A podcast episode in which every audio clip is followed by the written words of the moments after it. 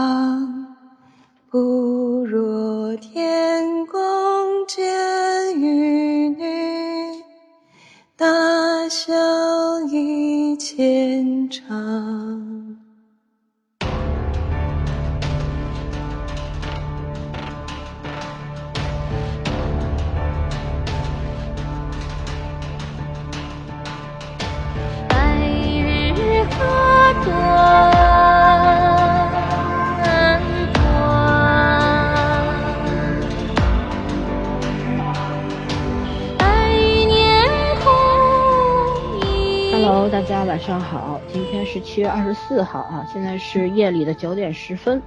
那么我们今天要聊一部国剧，我们最近国剧聊的还是比较多，因为国剧密集的出现了很多可以看的片子，可以看的剧，但是也是有优有劣，对吧？我们今天我们最近会挑一些比较优秀的，不是说优秀啊，比较能看的剧来讲一讲。那我们今天就讲一部电视剧啊，也是有原著的，是马伯庸马亲王的小说《长安十二时辰》改编的同名电视剧。那么导演呢，曹盾，曹盾拍过《海上牧云记》，我相信令很多看过海牧的人印象非常深啊，对他。然后主演呢，大家也都看到了啊，有这个雷大头雷佳音、四子弟弟易烊千玺啊，周一围、卢芳生，然后热依扎啊等等等等，比较都挺有名的。但是我要提一下的是有一位老演员韩童生啊，嗯嗯，是一直我小时候就挺喜欢的一个演员。嗯那么播出平台是优酷，首播呢是一九年的六月二十七号，类型呢是剧情悬疑古装，集数四十八集。其实本来是分两个两季的啦，不知道为什么突然把第二季也放出来了啊。然后呢，每集是四十五分钟，汉语普通话。分呢，我记得最最早的时候，这个剧出来大概前六集的时候，豆瓣评分是九点一分，目前已经下降到八点六分。那么对于国剧来说呢，八点六分也不算低了。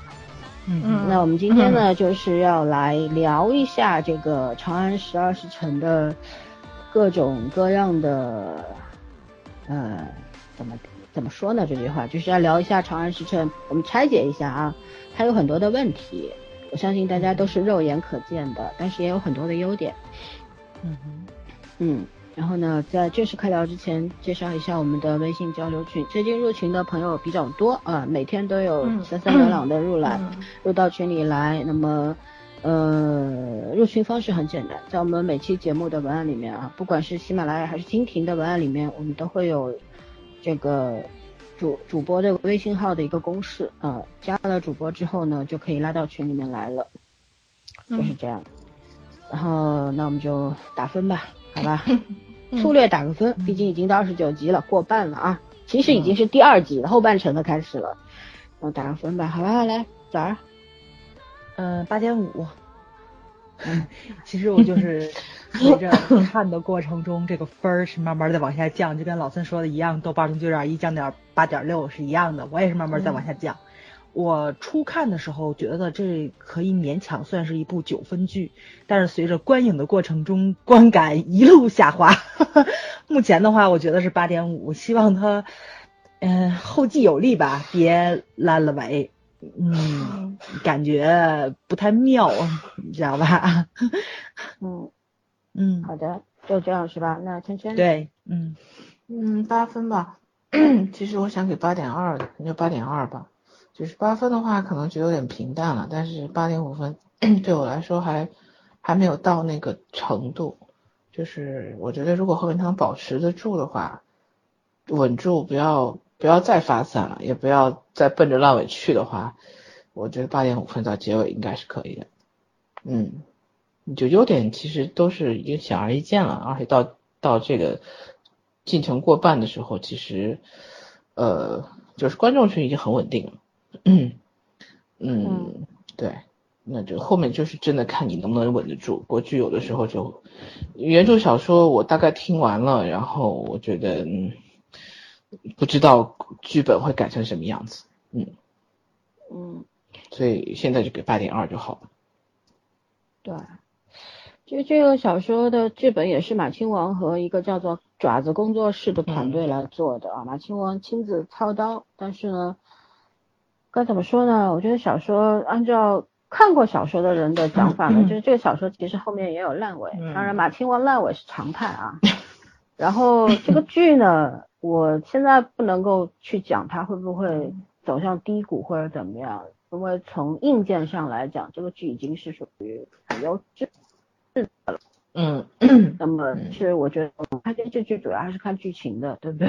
嗯。呃，这个剧的剧情我来说一开始我是很惊艳的，前十二集，后面慢慢慢慢的让我越来越有一种感觉，就是当我第一次看知道这个剧，然后知道这个剧是曹曹盾拍的时候，我就有一种顾虑，因为还是莫云剧莫云剧给我打击比较大，所以我曹盾。这个导演还是有一点点，就是那种、那种、那种、那种很难讲的心情，你知道吗？就希望他能拍好。我觉得他在影视美术方面是一点问题都没有的，但是在别的方面就不怎么样了。所以目前因为剧还没有结束，我给个八分吧。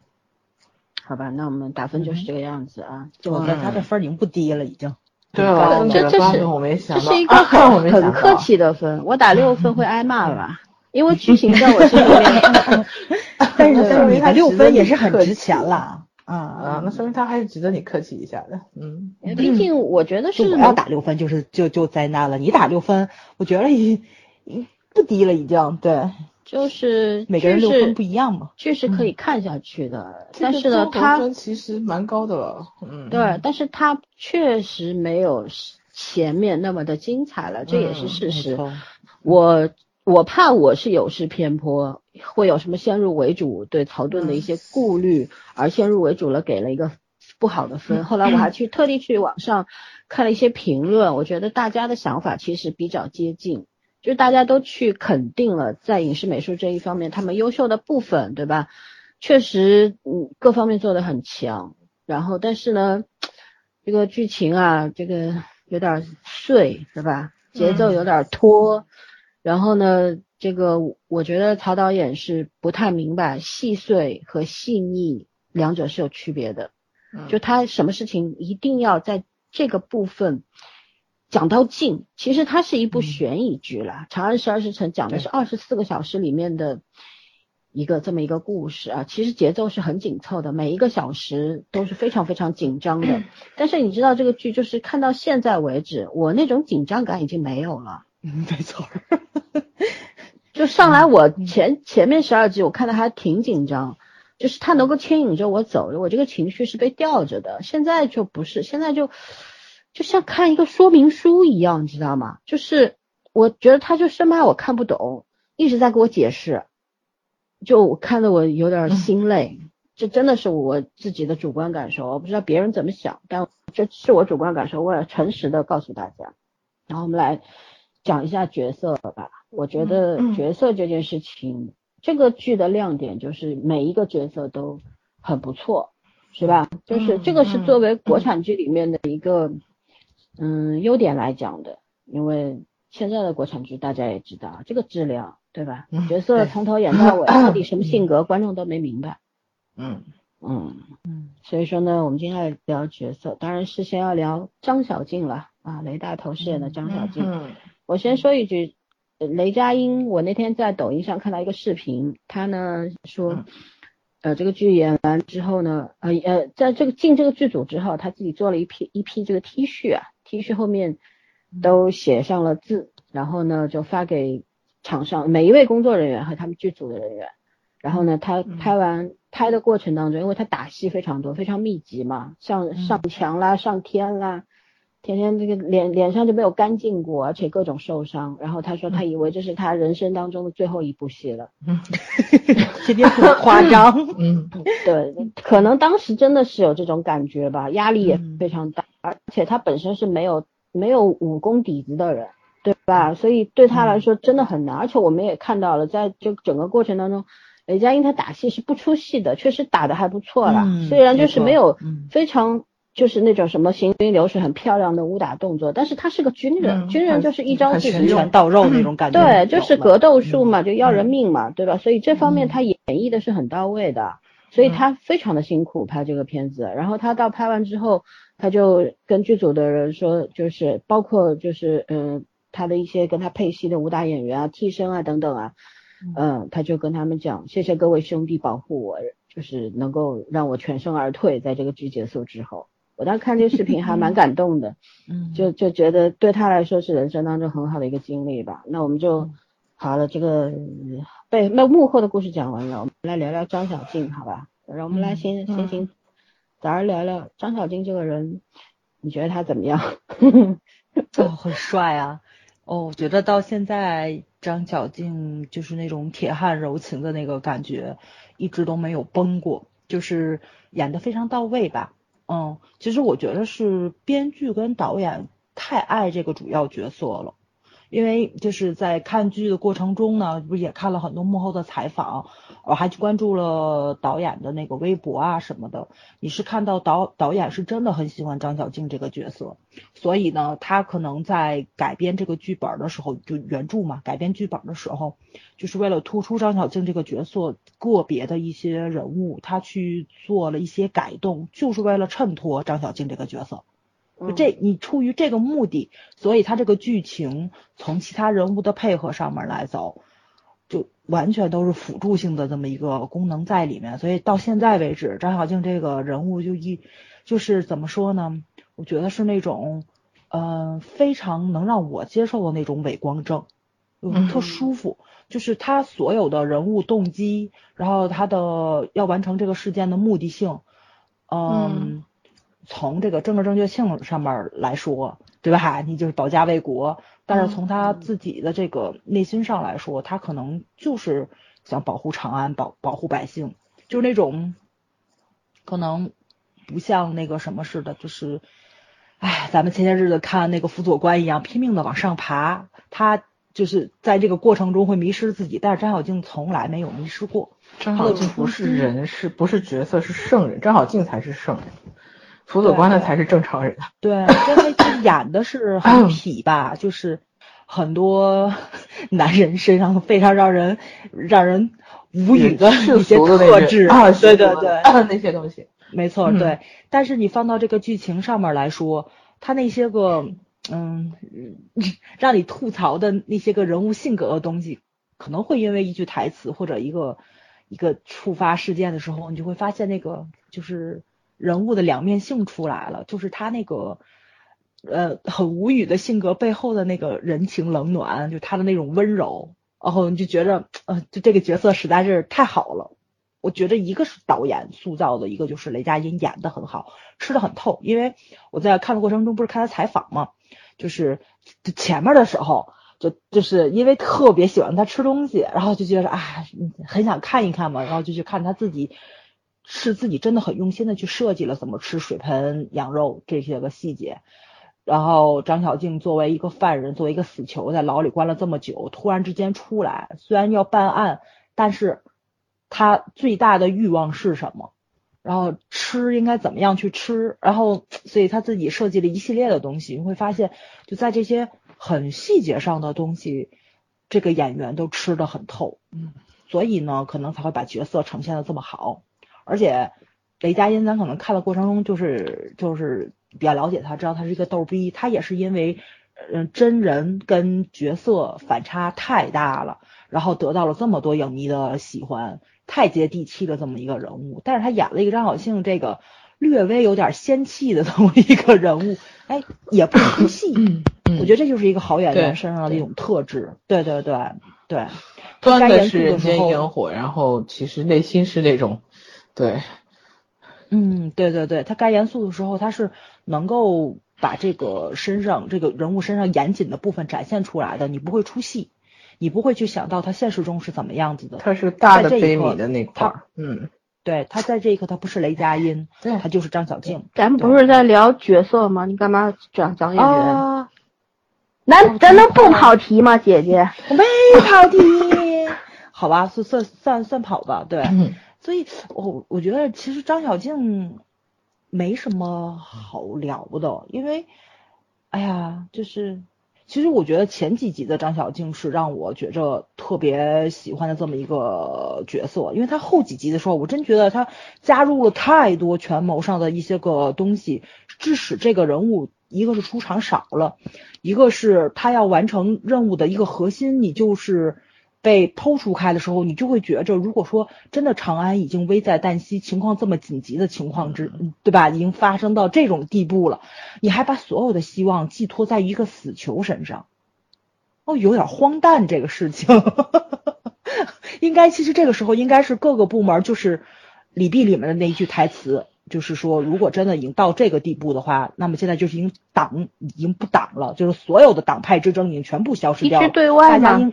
嗯，对对对对对对，但是他现在还是集中在权谋跟党派之争上，我就觉着，第一不现实，第二就是大家过多的把这个这个责任都放到了张小静这个主要人物身上，也是不现实的。所以，哎，我觉得这个人物成也是他，败也是他，但是这个败也不能让雷佳音或者说是这一个演员去背，对。所以，哎，这个剧就到现在为止，你太不好评判了，因为你不知道他后面怎么演。我现在就是就是刚开始看的很清晰，但是看到现在，我已经不知道导演的意图是什么了，就很懵，你知道吧？对，嗯，也有些人把这种懵解释为烧脑，我觉得这个剧一点儿你这不是烧脑烧脑，是要有。逻辑的，这个已经对到发散了，就是他一直到二十一集的时候，我觉得人物性格都是很完备的这么一件事情。但是从二十二集开始，直到目前的二十九集，嗯就是每一个人物他做的一些个选择，其实是有一点点超脱于他前面二十一集铺陈的那那种性格的了。就我我可以理解是在重压之下，因为这个随着这个时辰的接近，对吧？咱们不知道这三百桶的这个烽火雷到底在哪里，你随着这个剧情的紧张去走，可能思路一乱，逻辑一乱，然后每个人那种慌张跟无措，而且你信息量越来越少，人和人之间的联系也越来越少，你是信息得到越来越少，所以他会有一些失误，但是但是他做的大部分的选择就应该不能超过人物性格的，所以你现在是，嗯，是这个让我觉得有那么一点点不舒服。呃，但是目前来说，我觉得可能出戏最少的还是雷佳音演的张小静的这个角色。对，因为导演把太多的希望都寄托到这个角色身上了。嗯，虽然在我认为这个事情 有那么一点点荒诞吧。嗯好。，OK，娟娟怎么看？嗯嗯，其实确实是因为 张小静是，嗯，就是怎么讲这个人，其实 我一直觉得他应该是一个关键关键性的线索人物，因为到后半程讲权谋的时候，他已经不是那么重要了，就是他只是把这个事情铺开，然后铺开之后有很多背后的东西。呃，已经不是他那个层次能够得到的。就算他心里门清，但是这个角色，我觉得现在唯一让我觉得有点违和的，也不算违和，就是因为我我看听小说的感觉，我觉得其实张小静和李碧是是两个线，而且是有对比的两条线。但是剧里面各种原因嘛，张小静现在看起来像是绝对男主了，嗯，而且嗯。他太他后面的性格就真的，呃，接近于一个圣人的性格了，就是他不再单纯是一个人的性格，等于内心有一种怎么说，人家这样讲那种大的叫悲悯，但是其实他也很残忍，就是对自己和其他就是他身边的人都很残忍，就他这种残酷视为他所谓大的使命，但是这个。这个就有点脱超脱在人的这个境界外面，他高于这里面很多人的境界，所以就是我到后面一个是这个人物的作用有点削弱，另外一个就是，嗯，确实有的时候你很难想，你你你其实心里想吐槽他，但是你又不知道这个槽点在哪里，他做的事情无关对错，其实就是一个个人选择，嗯，但是这种选择通常会让你很不舒服。所以所以我觉得雷佳音是把这个角色演得很好，但是这个角色的起码在剧里面走向，目前的走向，我是可以知道他大概的，就是他其实也知道他命运的终点是哪里，但是他不能放弃，就是他太圣人了，说白了，他才是真正的圣人，但是这种圣人，嗯，说白了就是他不需要别人的理解和同情，他只需要把自己的信条做对就可以。对，所以这个角色，我觉得角色设置上是成功的，但是这个角色到后面其实不太讨我的喜欢了，嗯，就是太过于光环化，嗯，虽然他还是有很多呃 接地气的地方，但是还是太过于光环化，就很多人会会会有一种预设立场去，哎呀，很同情啊，或者是很 很可怜张小静，我觉得他根本不需要任何人可怜他，他做这个事情是他他心里是很清楚他他要做的事情和他最后的结局，但是他还是会做。这个这个人其实真的没有，我没有立场去同情，可就是整个角色设置的很好，嗯，所以在这个剧起码电视剧里面设置的很好，但后面他做不做主角，甚至他能不能解决所有的问题，这个都更大的问题是在剧本上，对，跟这个人物没有太多的关系，嗯，那我基本上就是觉得，所以我觉得雷佳音是把这个人物演活了，对。他他的理解，他到现在所有的理解都是对的，就他在剧情里面理解都都是对的，嗯。嗯，张小静这个人物呢，我其实很喜欢，因为我觉得怎么说呢？因为先要讲这个人物，肯定是离离不开这个剧情的发展的，对吧？嗯假如刚刚说他对这个现在张小静整个人物是在被削弱的，因为呃，他从原来因为上半程的。从二十四集开始，其实已经进入了故事的下半段了嘛。上半程嗯四个字：捉狼斗象，对吧？嗯嗯，呃，包括李泌一路找的也是狼位，他还没有转过弯儿来呢，对吧？但是后面慢慢慢慢的就变成哦，知道了，这可能前面是表象，对那个狼位是受人驱使的，是是是被利用的，后面还有更大的一个利益链，或者说有更大的主使者。那么现在大家很网上有很多人在猜，到底谁才主使者呢？有人猜是太子，有人猜是这呃那个叫什么圣人是吧？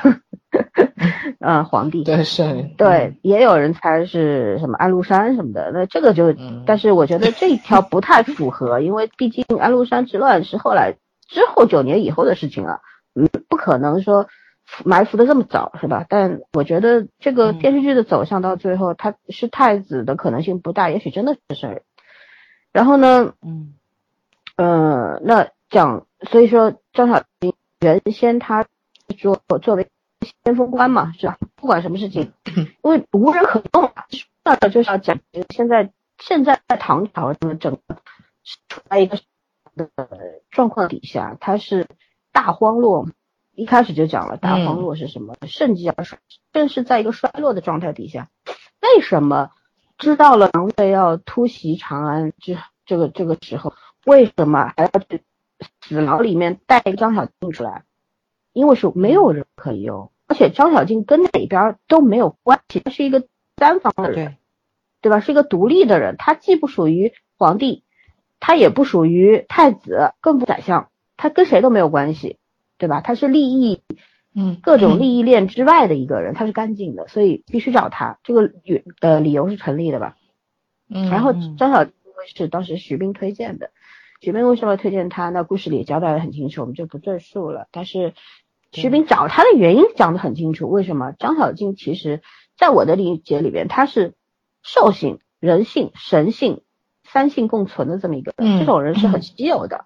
你看兽性表现在哪里？他在其实冷兵器时代是我非常不喜欢的，因为就那种短兵相接了，杀人要见血，对，然后这种这武器从戳到人身体里面那种感觉，我就想象一下，我就觉得有点嗯发毛，你知道吗？就是是特别不喜欢。其实那个年代对对人还有才是有敬畏的，对生命，因为你是要看到那个过程的。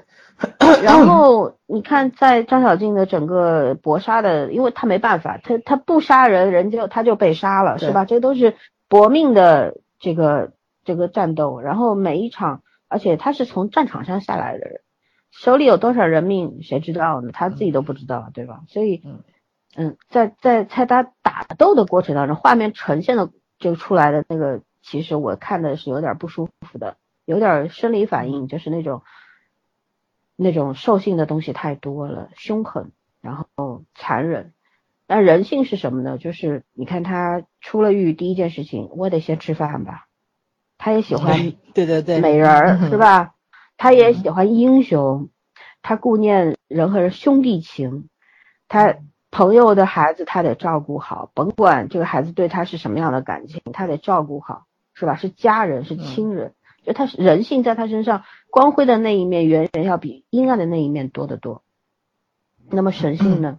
神性就是刚刚圈说的，他更像一个圣人，因为他不计报酬，嗯对吧？他唯一计算的是什么？就像一开始姚汝能说他，你肯定也是有想法的，你不就是想去救那个文染吗？你是有是有私心的，为什么不能容忍一个人有私心呢？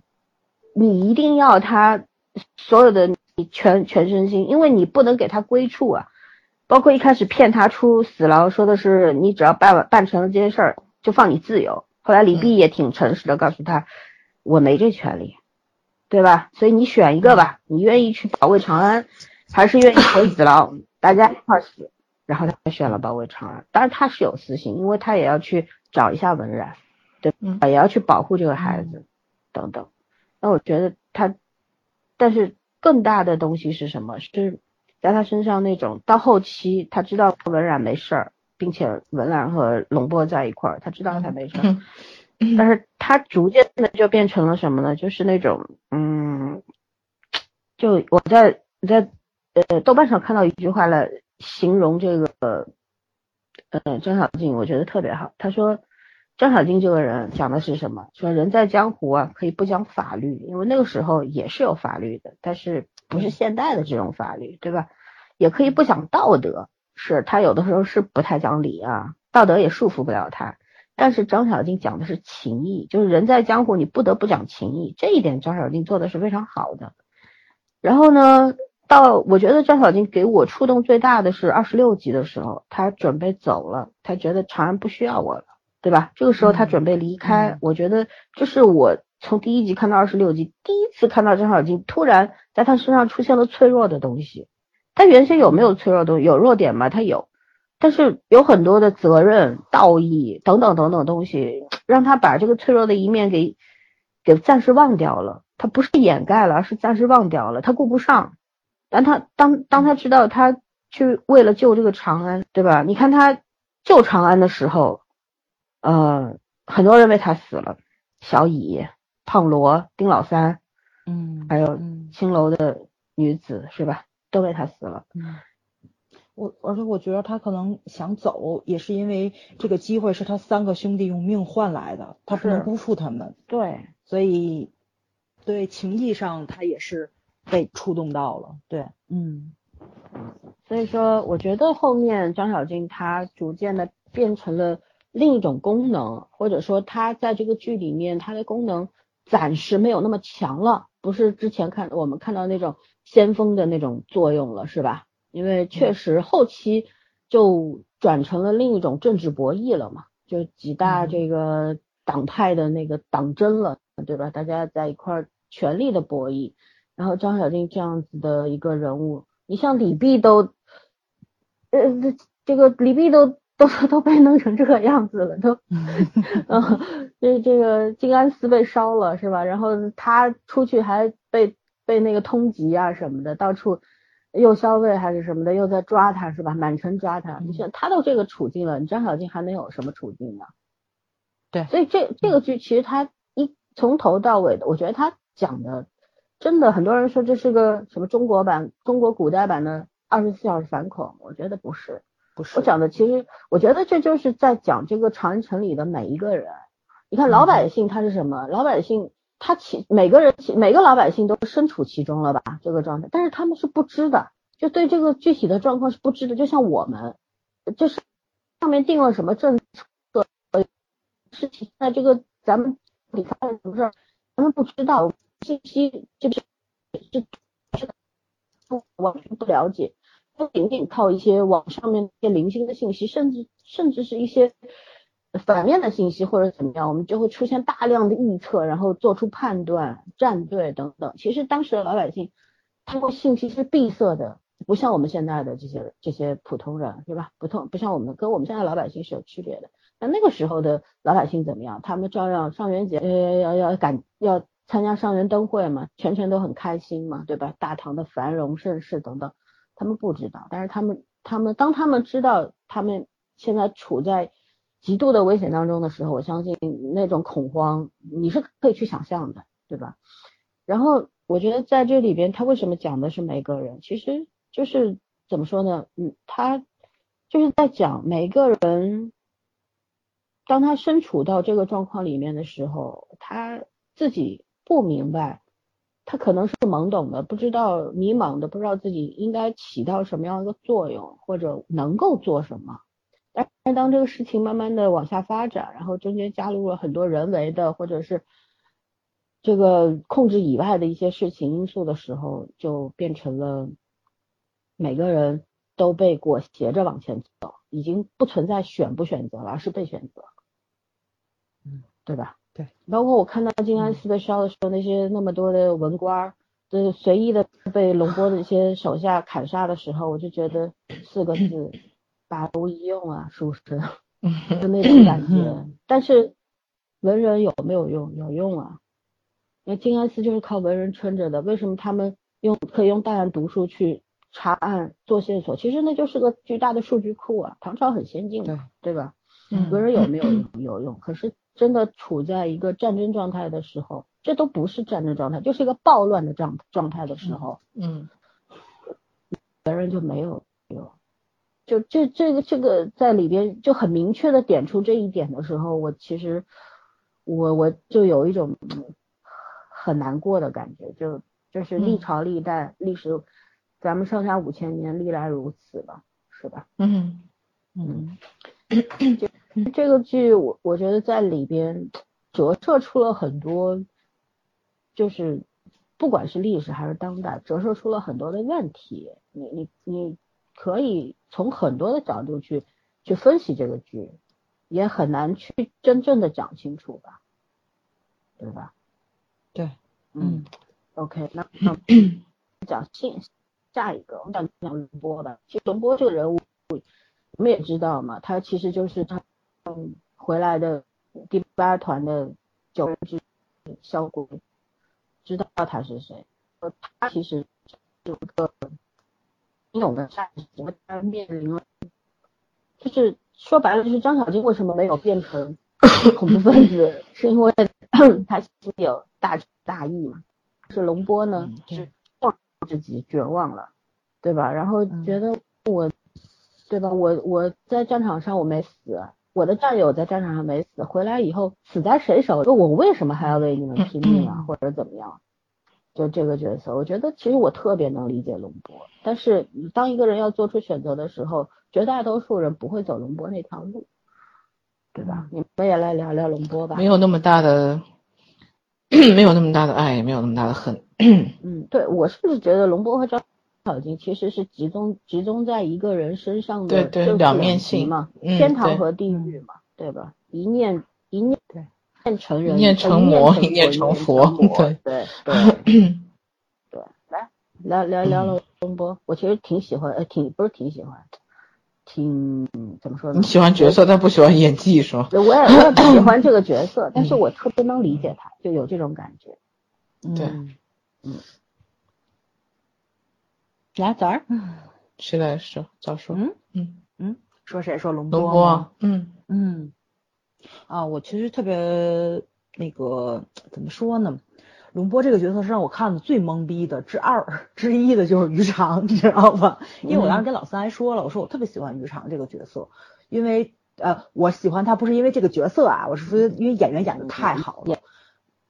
演技非常棒，对他把那个一这么一个女疯子，我真我真觉得于常精神不太正常，不太像是一个正常这么决绝的人，不太不太可能是正常的。对，从情感到举止上，其实都不是一个正常人，我都不用正常女性来形容她了。我觉得她身上抛除掉很多性别的东西，就是当然她喜欢龙波，对吧？就是她又想变成女人的那个样子，所以她那个纠结的东西太多了。所以呢，就是。以至于我因为特别喜欢于常嘛，所以我特别关注于常跟龙波的对手戏，所以我就 被于常对比的，我就有点儿不太能直视那个谁周一围去塑造的这个角色。但是刚开始的时候，那种就是那种不适感没有那么的重，嗯，因为我的既定印象中，周一围是一个会演戏的演员，而且是一个演戏很好的演员。他是但是随着这个剧，嗯会啊，对啊，对，但是我觉我也觉得他现在应该是走到瓶颈了，就是随着剧情的推进，这个角色没有任何的起伏，就是保持在他第一集出现的那个模样是没有变过的。我我插我插一句话，我今天看到一评论说周一围演的龙波说说如果你没看过《绣春刀》的话，你可能没这个感觉；你要看过《绣春刀》的话，你就觉得周一围每每一句台词下一句就是加点钱，啊，呃这倒不至于，得加钱。然后我当时就笑喷。因因为真的是，啊，确实他的这个人物身上，他可能也加了很多丁修的东西进去，嗯但又不太一样。反正是他塑造的这个龙波吧，我也不能说我不满意，我就是觉着很出戏。然后再加上就是因为本身他一直就是在演一个面瘫，或者说是演一个已经被生活折磨的做不出表情的这么一个人来，所以他每一次露出表情的时候，你就几乎是能够看到他那个幸福的，还不是幸福，他那个性格的那个变化的东西在里面。但是他每一次让我以为他，就是我自以为他已经有变化的时候，他 做的那个事情该加钱了吗 又？回到前面去了，对，就又跳回到前面去了。就我在频繁的打脸，你知道吧？就是就是，哎，所以我就很懵。包括包括他跟于常的这个非常变态的就就这种情感联系，也是让我到现在就很无法理解的。比如说，啊，对抖，S 和抖是 M 那种感觉就是，嗯，对对对对对，但还没有人家那种激情啊，他们两个人。嗯，对吧？就一演的很平淡吧也。他去救那个谁，那个鱼肠，我能理解，因为可能后续发展的很多故事里面，他需要用到鱼肠，一件趁手的武器，你是不想丢掉的，这个我是能理解的。但是他找回他找回鱼肠的时候那一抱，我就彻底懵逼。我跟老三我还说这个问题了，老三说可能是一种收买，或者说是一种更让鱼肠对他死心塌地的。但是在此之前，就是鱼肠在火中去取那个硬币的时候，他是有一个回头的一个表情，我觉得他那个表情做的其实特别到位，就是就是那种微微的那种错愕，因为他没有想到鱼肠要去，但是又有一种笃定在里面，就是我猜对了你，就是你离不开我，就他的那种很复杂的情绪是在里面能展现出来的，所以我觉得那个时候他应该是确定于常不会背叛他，于常是他最好用的一把刀，所以他后边儿就我觉得那个收买就有点不太成立，所以他他每一步的表情跟那个人物那个事件的那个递进，他应该做出的一些举动是一种螺旋式的这种往复式的，就这种，所以让我很懵，我就我我我很理解他可能是想展现出来这个人物的不可捉摸，然后但是他塑造的不立体啊，对很扁平杂呀，对吧？嗯那种矛盾对性，他他为什么这么做？包括他为什么要做恐怖分子？包括他为什么对于长这种这种呃若即若离的那种感觉，你他没有演出来那个复杂性，就是对周一围的要求就是那种，即便你是面瘫，你眼睛都有感情的那种演员呀，就是说只能靠动作来演戏的。就是我我看到一篇解读说周一围，就大家都肯定他是有演技的，嗯。但是在这个剧里面最大的问题就是你就是只能看到演技，你看不到看不到龙波内心在想什么，就是一些浮于表面、很飘的东西，你知道吗？你就明确觉得他是在演。嗯对吧？就是那种在这个人身上，你你找不到这个人物成立的那种理由，这个让我很困惑。这个人物没有人格魅力，就是其实他应该是张小静的另一面，同样是有人格魅力。你想，张小肯定静为什么应该值得被同情的？嗯，对，张小金为什么那么的那么多人宁可为他去死，对吧？嗯你就就就除除了这个保家卫国之外，更多的是相信他。我献出我这嗯条命，我相信你能够守住长安，你能够成大事，是吧？但是龙波这个人，你现在那么多人，那渔场你为他，为什么？对对，嗯，这这真的有点我不能理解。对对对对，我明白。对对对，不能理解。没错没错，而且是什么呢？就是刚刚老三也说了，就是可能同样的事情，因为张小静被捉，也是因为他最最敬佩的人，或者说他唯一的文染的爸爸嘛亲人，嗯，对，文染的爸爸文无忌死在了长安，所以他愤怒了，他杀人或者什么，他我就我我觉得就是二十九集的时候不是说了吗？就是那个台词里面他自己也也说他不想活，所以他才他才束手就擒。其实我觉得还有一个很大的原因，是因为他是个军人，他是个不良人，他要守法，他守长安。很大的一个原因就是想在法治的这个条件下去保护长安，但是当当他发现长安让他喜欢的最大的理由，这个人不能被法律保护的时候，他就做了法律之外的事情。但是这个事情虽然他破坏了，他破坏完了之后，他还是要守法，所以他伏诛。而龙波最大的一个问题就是，这个人心里从来没有过法。我觉着，其实从那个他他还是萧规的时候，你就能看到这个人就是很自由、很不羁，嗯，对？吧？但规则之外的人，对对规则之外的，就有一个场景很对对对深刻嘛嗯，对。对，文无忌和那个张小静在已经打得累死了，躺在那个地上，嗯靠在墙上，就说哎什么，然后 他还在上面舞着剑骂人家龟孙子啊什么，呃，不是挥着挥着旗是吧？然后当时张马小静就震，是，嗯，就是他怎么就不会累呢？就这嗯。细节上是可以烘托出龙波这个人就是一个在规则之外的人，他他有很多的这个嗯就是他本来对生活充满着无限的激情和然后一下子就给破灭掉了，然后他彻底的就没有，嗯，他不会去想为什么或者怎么样，就嗯。一下子就从这个极端到了那个极端去了，就应该是这样一个人，对吧？对对。嗯，但是他他演的不对，我就觉着，一到现在我就觉得龙波不对，就是这个人身上应该是那种，就是刚刚老三说的，他坚守的信念就是不论多么艰苦的环境，全是掌握在自己手里的，他能够去应付这个困难，但是他发现就是。世界的游戏规则不在他掌握之内，失控的时候，就是那种我觉得走到极端之后那种恨意，或者说是对人命的那种冷漠，他演的不太不太对，他不是那种走到极端的那种样子，在他身上我看不到恨，我也看不到利用，我也看不到他看所有人都是蝼蚁的那那种眼神，没有。他到现在冷漠是做到了，但是也只是因为他面无表情而已。实施冷所以就，那种，就他就就是龙波嘛，很冷漠，看谁都很冷漠，因为没有表情嘛，就看见很多冷漠。冷冷漠了呀，他没有别对对。对对对，没错没错，就就是一块冰，就是嗯对，因为咱们现在看张小静，你你是看到这个人是团火，他的那种热情，对吧？就从他吃你就能展现出来。龙波的那种冷，就是对这个世界已经完全不屑一顾的那种傲慢，就冷的没到位那种感觉，对对对对，冷的不精。确。嗯，你为什么冷？对我觉得有有个说法说，在龙波的身上看不到时间感，就是你经历了什么，这些这些经历的东西带给你什么，是他们让你发生了巨大的变化，那那种时间感，在你身上沧海桑田的东西都没呈现出来。就感觉周一围弄了一个金钟金钟山铁，那个叫什么来着？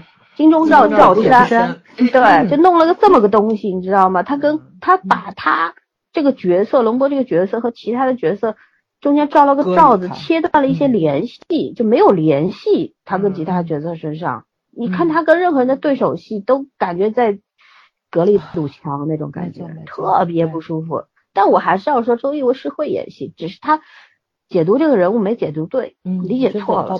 平静有点，对他这个演戏的方式回归到他原来演戏的那个角色身上，就很像丁修啊，或者是他演谁都一样，你不觉得吗？现在对对，说反正他和 A B 拍戏之后，他就不行了，就这样，嗯，中了蛊毒了那种感觉，就是被下了降头了。对对对对对对对对对，我其实特别喜欢他当时捉着那个于常说文染的那个话，说他是我的亲人，你不明白，我做这个事就是为了文染，我需要他目睹长安城的变化，就是那种恨，其实你应该明白，因为文染可能是替整个第八军团所有死去的这个烈士，活对吧？作为一个见证者留在长安的，嗯他唯一需要文染去目睹这个悲剧，他可能就是完成，就是跟那种变态杀人狂一样，就是心里那个仪式感，所以他需要文染活着。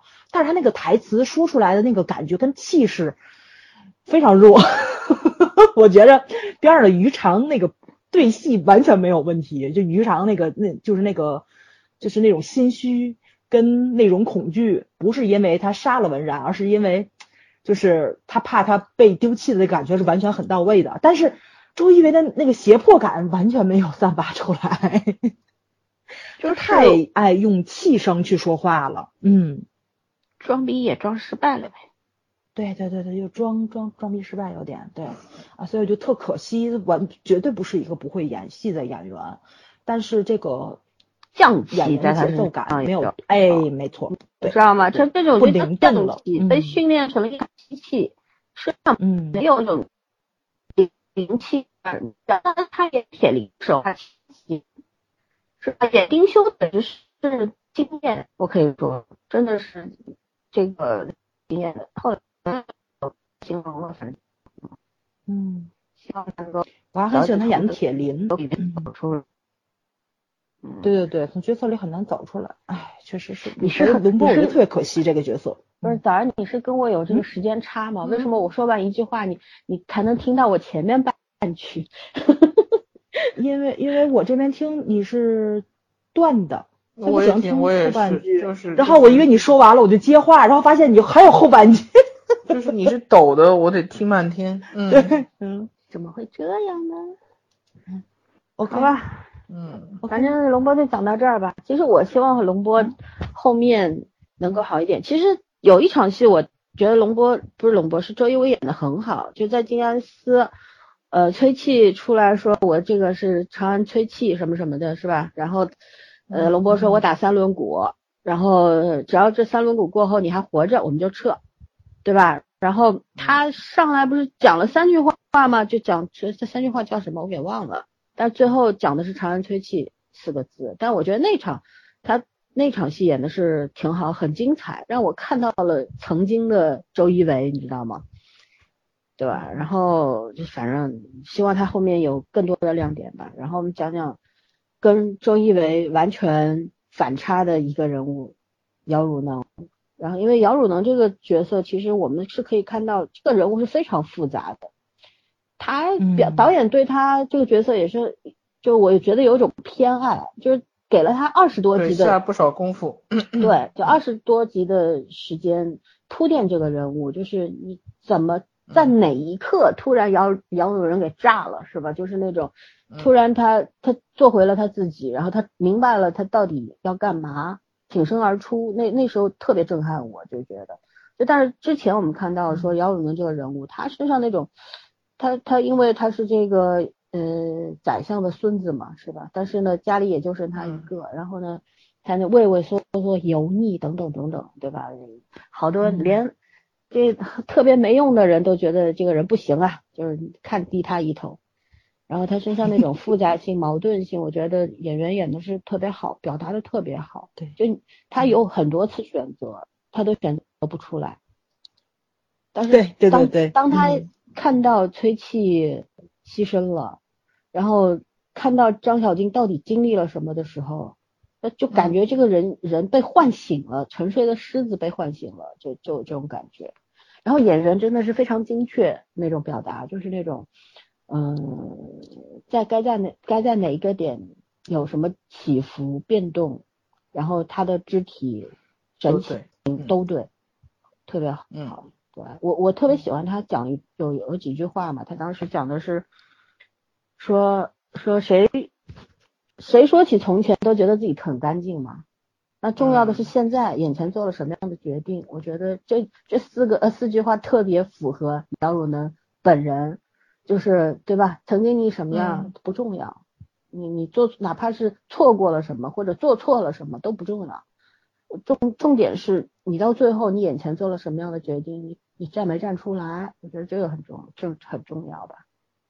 对，我们后面就不要去重复一个角色了，我们就去讲一些你比较喜欢的角色，好吧？我们下一个下一个讲讲谁？来，早儿。嗯，我很喜欢徐冰。但是到现在为止，因为现在徐冰在角色里面是已经阵亡的一个状态，对吧？对我期待他是一个假死，因为其中有个镜头就是徐冰拿了一个大案读书里面的这个文件，对吧？然后就走了。嗯但那个时候他好像是脖子上还挂着他那个专门去就是那个增加记忆力的那个链子，嗯所以你也不能肯定他到底是活着还是死了，因为那个链子最后是在是那个死尸的手里，嗯也有可能是他跟别人打斗的过程中被扯掉了所以这个，对对对对对，也许这个人还没有死，因为我觉得徐冰命真大呀，掐都没掐死他。对啊呀、大家都以为他死了，他没死。对对对对对，他可能就故意进入了一个假死的状态，然后，哇塞，我觉得我觉得就这个人也是真的是很狠，难怪他能跟张小静做朋友，就是为了能达到自己的目目的，就是对自己都这么狠的这么一个人，所以就让人敬佩。因为我其实特别喜欢这个徐冰做的事情，就是他说的话，就是嗯，造纸长安无小事，嗯对，对长安无小事。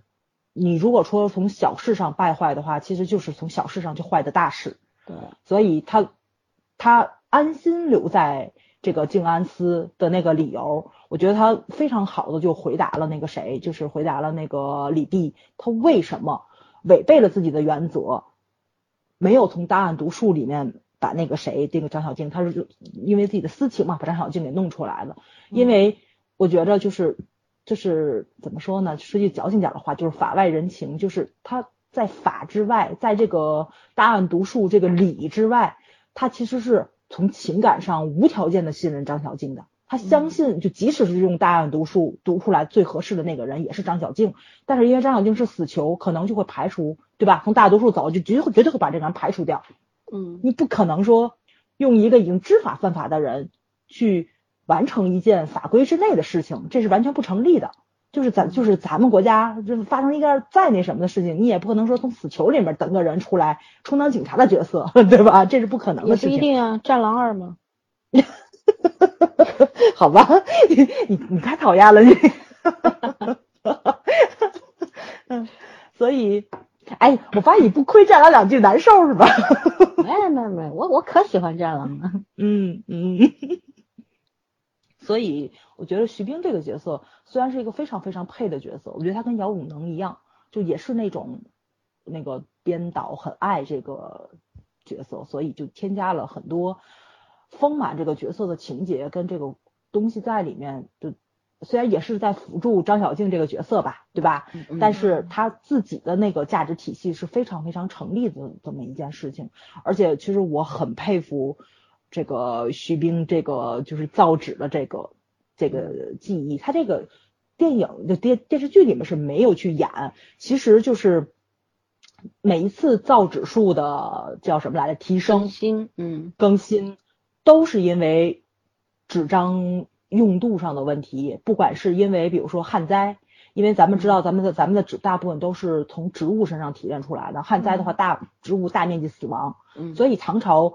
就是洛阳纸贵啊什么的，开着玩笑说是因为文人写太多了，但是很多时候都是因为这些个不必要的这种小原因去去造成的。但你也能看出来，一个地方即使是因为战争啊，因为旱灾呀、但是唐朝是就是他那个唐朝就是长安是一个最大的城市，它可能。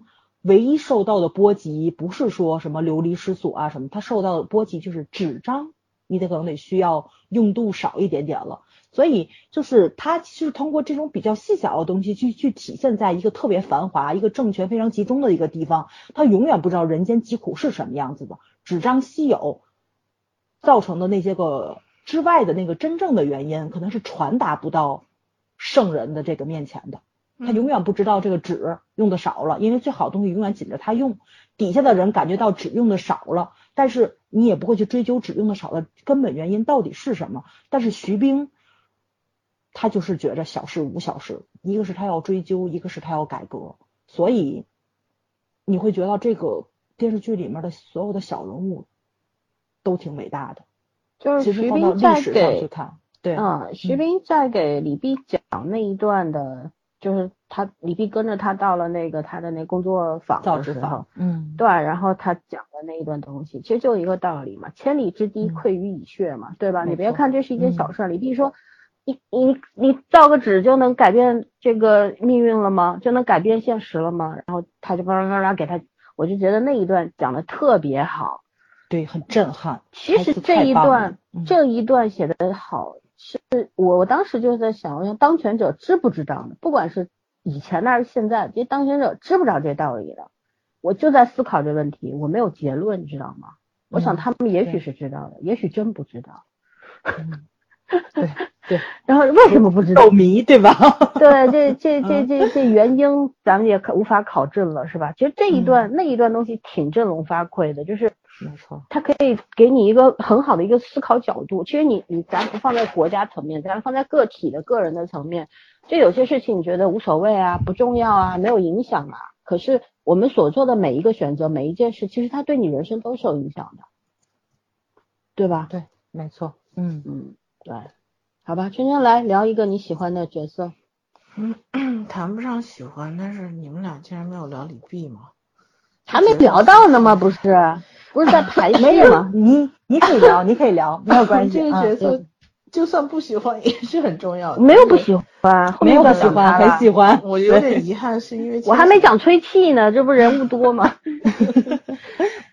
我还我我是因为觉得有点遗憾，千玺的眼神儿什么的还是可以的，但是他台词真的是有点弱，哎，那他小，他十有七岁拍的，嗯尤其是前几前面几集我不太适应的时候，感觉太太像背书了，嗯，但是他他这个小孩子的，我我我到后来哎我开始理解导演为什么会选他，就是因为这个人物属于就是很希望嘛，他他属于那种，第一就是跟任何一个党争之间，起码表面上没有任何关系，就相对来说，他他其实是这个剧 正直的一个标杆，不是正直是正直，就是真的是很正直的一个标杆，就是嗯不为任何外物所累，也不跟外物所有牵扯，就是只是为了信念，哪怕最最残酷的时候，面临最差环境的时候，他他也始终有希望，就是这样的一个 一个角色设定。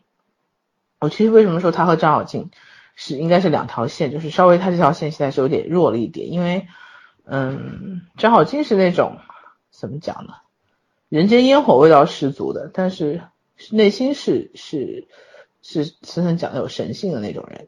其实李李碧也是，嗯，他这种你说他不畏权贵这个东西好像也有的，但是还不足以形容他。我觉得他就是一个纯粹的理想主义者，不管他是辅佐谁的或者是保护谁的，但是他是他是为了整个就是大唐的所有的人去找去着想去考虑的，他是希望大唐更好的。在这一点上，他和张小金其实一样的，但是张小金看了 太多人间疾苦，嗯，所以毕毕竟也是个孩子，其实他这个角色也是个孩子，他生长的环境太纯粹了，对他生长环境其实很纯粹，相对来说，他也知道朝还是修堂险恶，道之人，对，但他相对来说，呃，他们俩就是完全不同的环境造就了完全不同的性格。可是其实，嗯，如果龙波和张小静是一体两面，其实吕碧和张小静是殊途同归。呃，就就就这这个这个这个里面的角色有有趣就在于他的每一个人设，你似乎其实单看都是足够丰满的，但是你把每两两个人就相关联的人物放在一起的话，都是一体两面的。就是这个是我觉得，呃，编就是起码原著小说也差不多，就在这方面做的还是很好的，就跟就说说实话，就跟一副牌一样那种感觉，牌面就永远是两两相连的，但是你单独看也是成立的，我觉得这个是特别厉害的，呃，虽然然后后面有点剧本剧本节奏原因啊什么的展现的不太好，但是真的人物人物都做得很好，嗯，然后所以。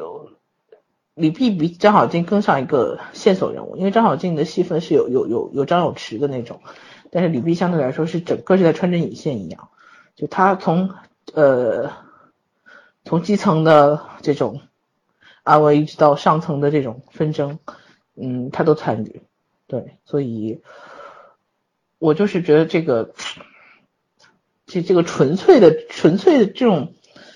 千玺千玺演这个李泌是他身上有一种很纯粹、很干净的这个东西，然后确实是跟剧里面其他人不太一样的。对他选角选的也是对的，嗯，嗯，这一整个就是一个标尺吧，算是一个一个一个全剧的一个标尺。对，因为他太纯粹了。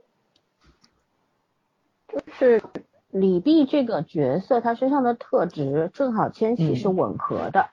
对就咱不抛弃演技这个一方面来讲，我们就讲嗯气质，然后包括因为李碧嗯这个时候也是一个少年人，对吧？然后嗯范圈说的，他生活的环境是比较单纯的，然后他是有伟大的、远大的梦想、理想目标的等等。嗯那么，如果找一个演演技非常的精湛，然后经验非常丰富的这么一个二十岁左右的人来，首先我也觉得不太能找到，对吧？你总不见得找嗯张一山吧？然后这是另一个张小晶。对，然后就然后呢，就他身上一定要有那种那种天真的东西在身上，嗯但是呢又要又要有点深沉。就是其实你看，要讲到天真又深沉，我觉得形容易烊千玺也是可以的。嗯，对，这小孩儿我一直对他最近因为看街舞啊什么，对他有点刮目相看。我觉得他很沉静，超乎他嗯年龄的那种成熟和沉静，这特别不容易。他身上特别特别能沉得住气，其实这个东西李碧身上也有。对吧？就是李碧他也有一个人物发展的一个、一个过程嘛。你看一开始的时候，他非常的有把握，就做任何事情有我在，对吧？他对弹琴说的觉得我有我在，没事儿。但他后面渐渐发现这个事情他控制不了了，他突然明白，其实我抓狼狈并没有什么卵用，嗯对吧？然后对后逐渐就知道，哦，原来最大的敌人不是狼狈，嗯是是李九郎啊，对吧？然后再再接着一看，哎，不对呀、好像太子也有点问题，包括他自己的老师也有问题，然后他就迷茫了，我到底蒙圈了就。对，到底这个怎么回事呢？我到底在做一个什么事情呢？好像跟我想象的不太一样嘛。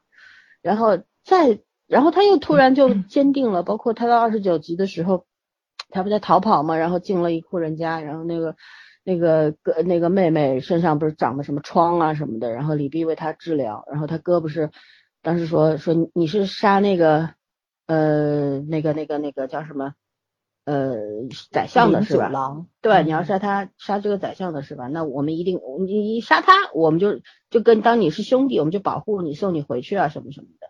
然后他当时说的那句话，我也觉得特别好。他说的就是，呃，我我不是要刺杀林相的，呃，李相的，因为他里边叫李九郎嘛，对吧？其实呃，李林林九李林九右相林甫林九郎，对，右嗯相，他不是要刺杀这个右相的，他但是他觉得有些事情跟他是有关系，我在查他。对，哦，就嗯其实我我觉得就是他始终保持着一个非常就圈说的很纯粹的想法，嗯嗯就是人家怎么说呢？就嗯、没有罗织罪名，对吧？嗯，就是一个一个国家的一个希望，一定是在年轻人身上，就有这种嗯感觉，对对吧？你像政客都很老嘛，不管是高力士还是林九了，都老了，包括这个李泌的师傅老师贺知章嘛，其实就是对吧？嗯对，其实这些人都老了，六十几岁、八十多岁，他们在从政，可是也需要新鲜血液来冲击啊，对吧？为什么嗯太子要上位？因为觉得原原来的整个制度已经腐朽了，嗯对吧？觉得皇帝这个宠爱严真人，所以有些事情就过分了，对吧？嗯黎民百姓没有好日子过了，所以我是不是应该站出来？除了野心之外，是不是我觉得我有自信去让这个国家往前走呢？更好一点呢，对吧？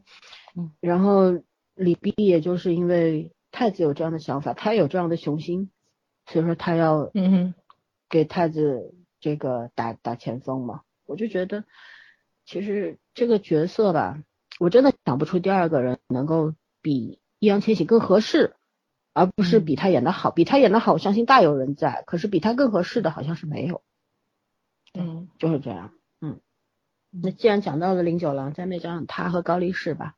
这俩老狐狸，我我特喜欢看他们俩的对手戏。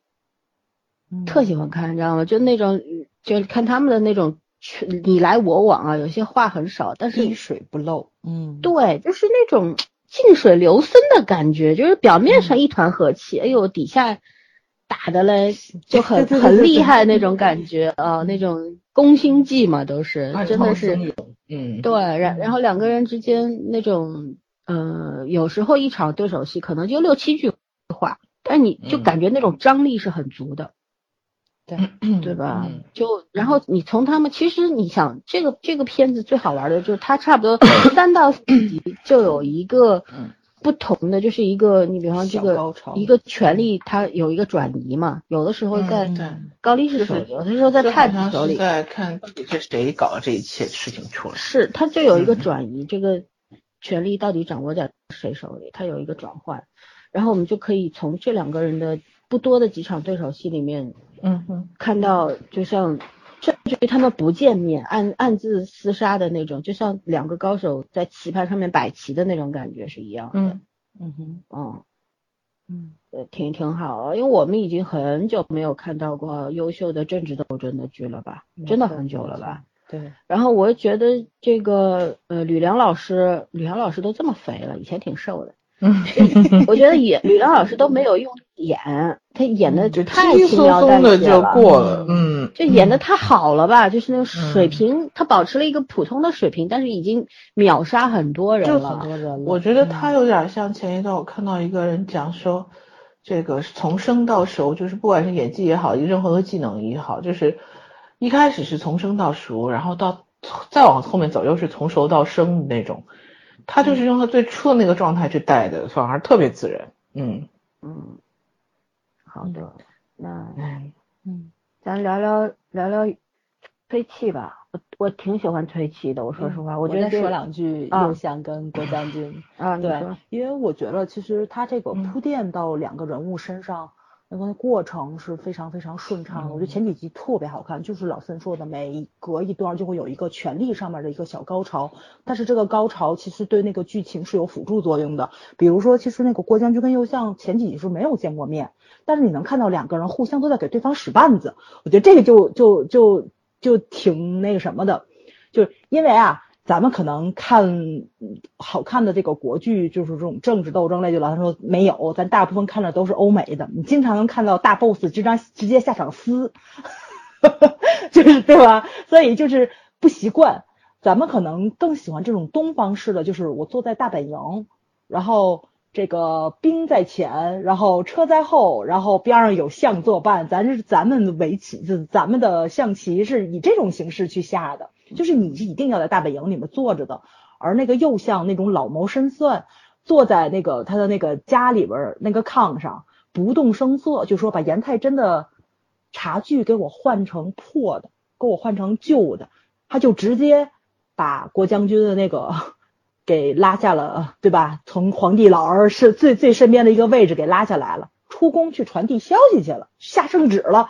我觉得这这简直是太牛了，就是完全不动声色就已经因为他识人转移到政治系上去了。对，对他识人心啊，他知道皇帝他最怕的是什么？最怕的是功高盖主啊，最怕他手底下的人比他比他有威信，或者是占他的便宜或者怎么样啊，嗯就是利用了人心嘛。对，就是皇上到这个时候，就是结党营私，可能就是他一个大忌，因为他现在是岁数大了，但是他又不想交出权力，不想退出权力中心，这就是一个老孙说政权交替嘛，年轻人要上位，老年人不想退，那么势必就会发生这种事情。所以他这个展现的就是那种前几集是那种兵不血刃，你完全看不出来，但是已经非常容易就把这个长安的这个反恐事件已经转移到政治斗争上了。其实我觉得他前面的这个，你虽然是看着是张小静是作为主角，但是他所有的配就是所有的配角也都非常抢戏，他的那个政治戏也是非常好看的。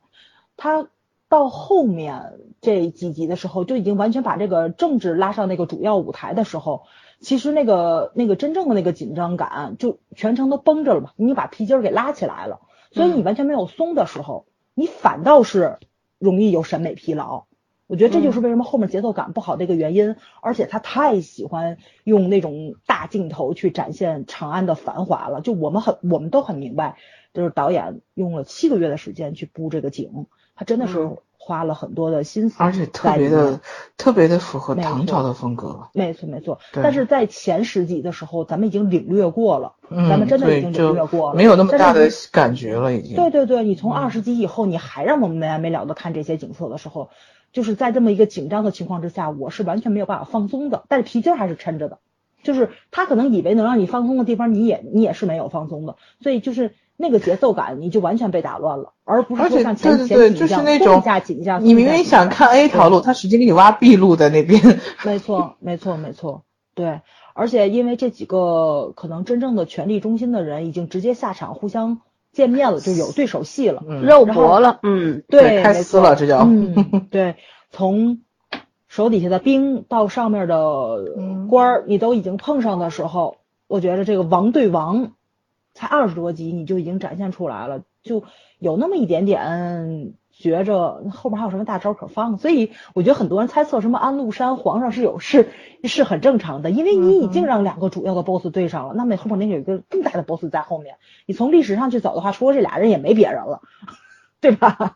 嗯嗯。嗯，那我希望是皇上，因为安禄山到现在为止，你连他身边的一个那个可以出现的一个随从啊或者什么的都没有出现过，所以你这个突然之间从三十集往后，你蹦出来了一个人成为大 boss 就太突兀了，所以应该可能就还真的是皇上，我是从这方面去去考虑的。咱因为把合理性他他他怎么去走这个剧情，所以嗯他这个权力斗争，他到现在为止。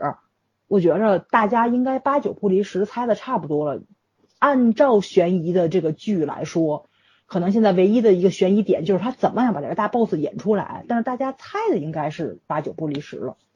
对，嗯，就是可惜在我觉得这个右相跟郭将军两个出场这么出色的人物，就到二十多集了，已经作为主要人物去展现的时候。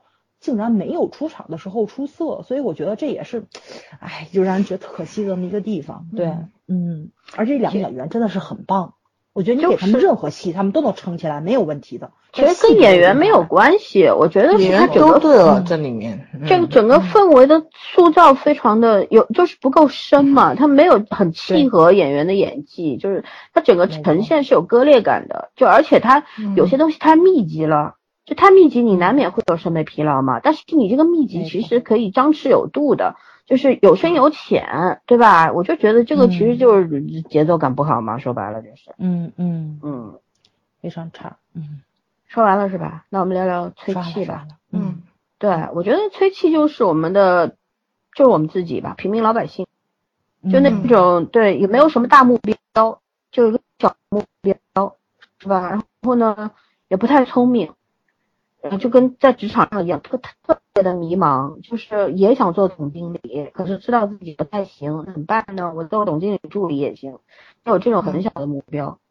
是呢，而且也在中间会有面临一些选择，有一些机会，有些机会可能抓不住，有些机会抓错了，就就这么一个人。但是最后他战死，就一人保卫静安寺那战死，我天呐，我都哭死了，就那种感觉，就是那种小人物身上。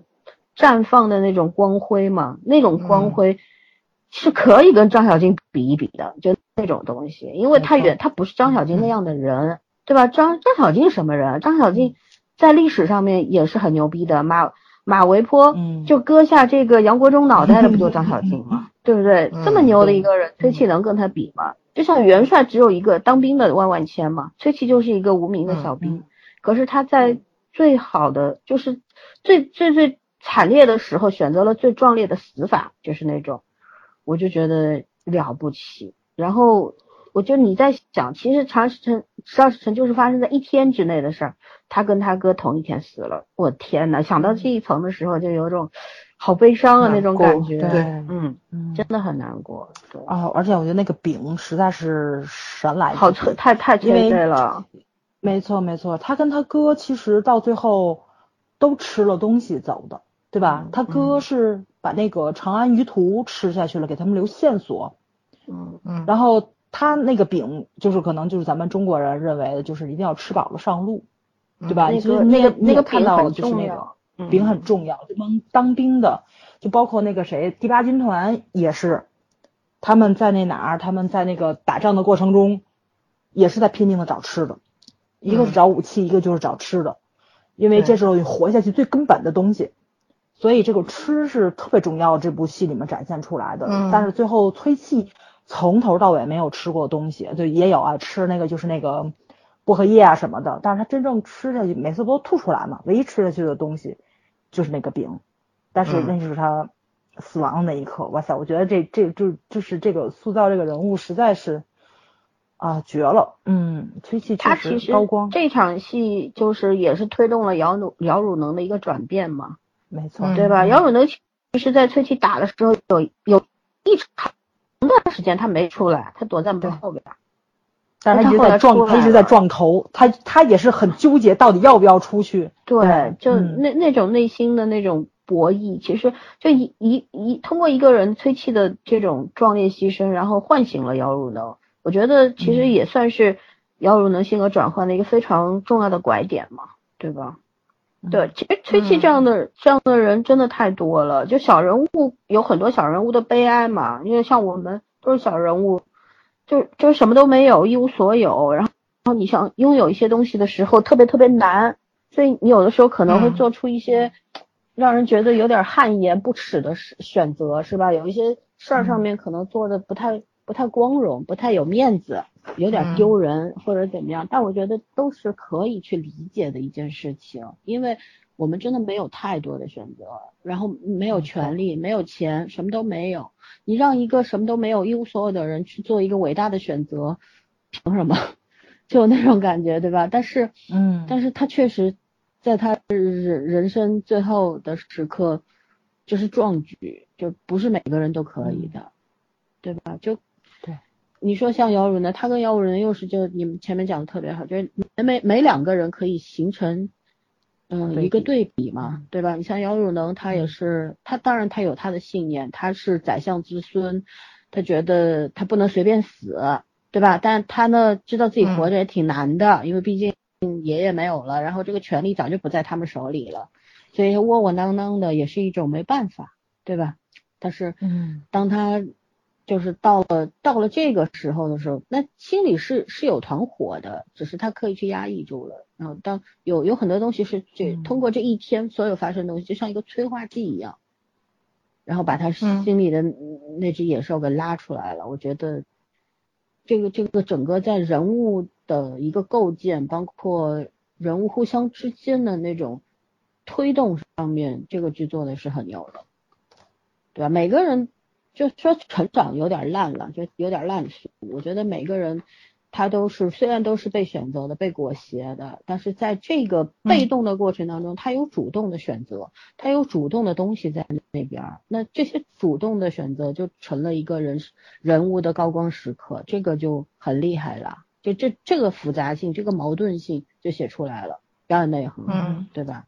嗯，对，嗯对吧？所以这拍片子它是值八分的呀，对吧？没错没错，嗯，好看的人物特别多，是嗯几乎而每个人物都不。平，都不薄。对，嗯其实我们今天讲人物就能把两小时给讲满了，我觉得 对，哎我也觉得。还真是还真是，对，嗯 也可以继续往下，索性就聊个彻底吧。咱可以录两集嘛，嗯没关系。就我们来分开录好就了。对，我们可以讲讲还真是元仔、啊，这个元仔这个人也挺有意思的，就家里啥都没有，就剩半个饼了，他还要雇人过来给他围着 取暖，是吧？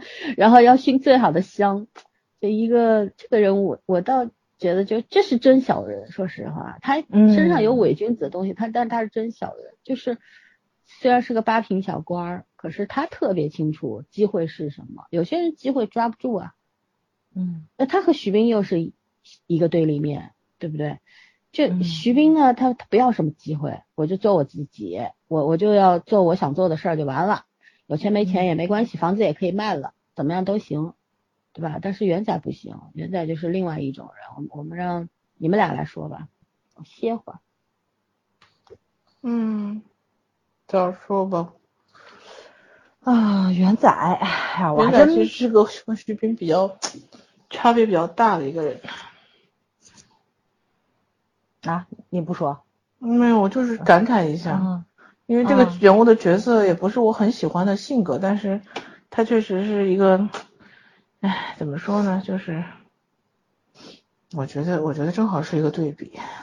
嗯，你把老孙话又重复了一遍，是我确实是因为这种人，其实就很多人说这是职场上的两种风格嘛。那我我我其实觉得你要去这样理解也可以，包括就是他们这些权谋这些东西和职场也都很接近。有的有的人就说，哦，以前我们觉得像高力士这种老狐狸的话，就就就你听起来特别圆滑什么，觉得他们说的是废话。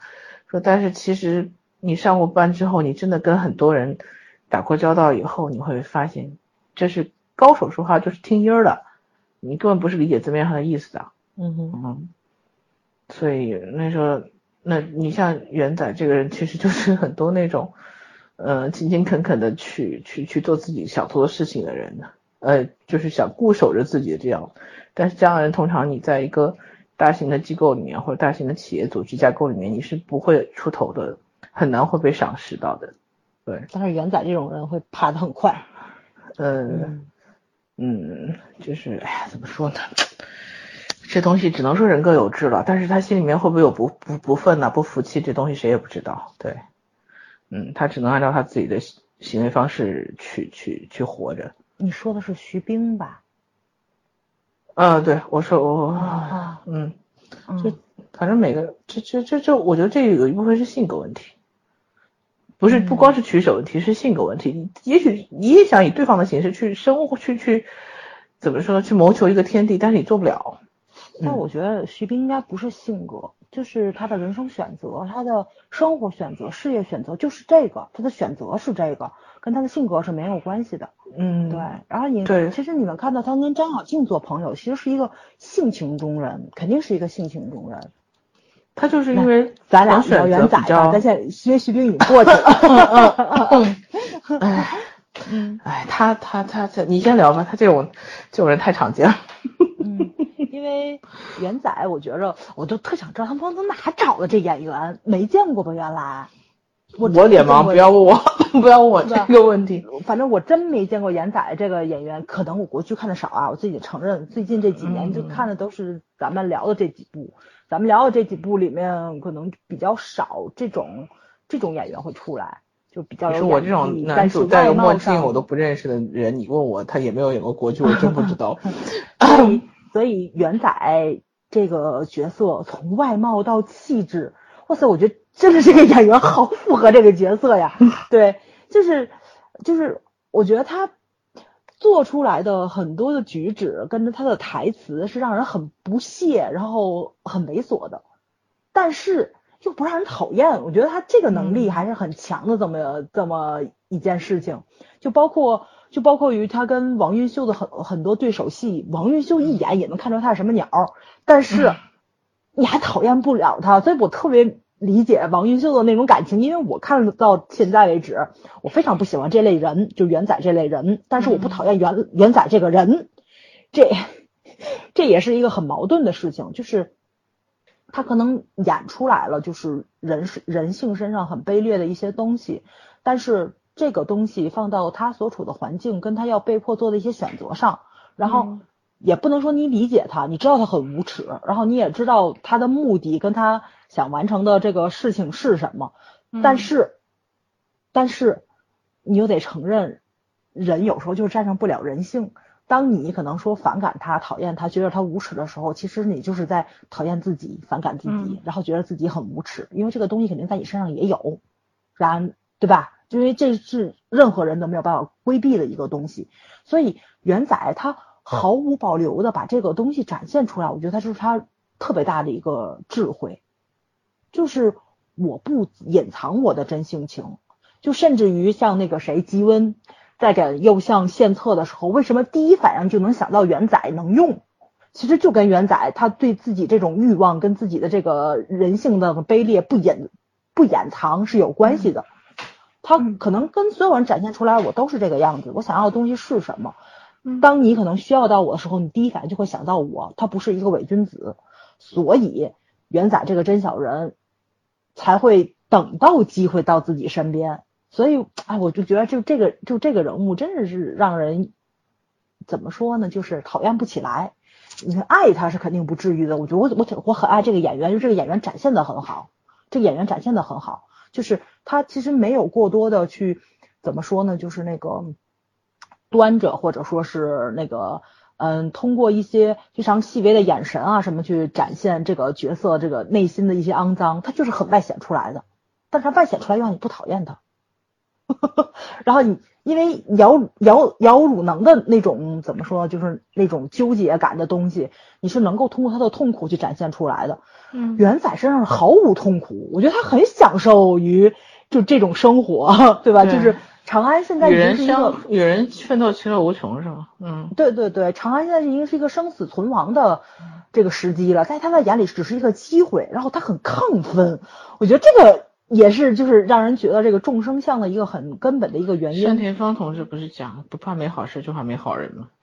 但是你要说他不是好人吗？他他是那种碰到有的人就是碰到那种矛盾的时候，他会很兴奋，他不喜欢过那种特别循规蹈矩的日子。嗯嗯，我觉得可能就是这个英雄跟枭雄的区别，就是乱世出英雄嘛，他觉得乱了我的机会才能来，所以他盼着乱。嗯你你也没有办法怎么说呢？就是这就是就是这个什么，因为这个毕竟这个世道乱不是因为他造成的，是因为其他这些党派之争造成的，只是给他造成了一个机会而已。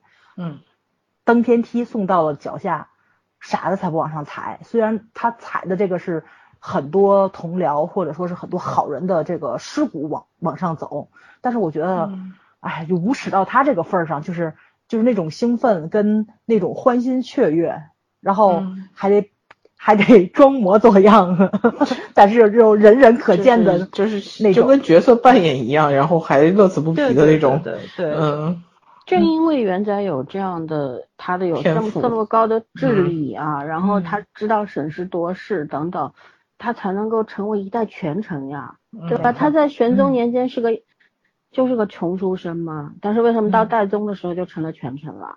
然后王云秀跟他也是真爱好嘛，那个时候就是元仔被赐死的时候，不是他儿子也被棒杀了嘛，然后王云嗯秀因为关联不大。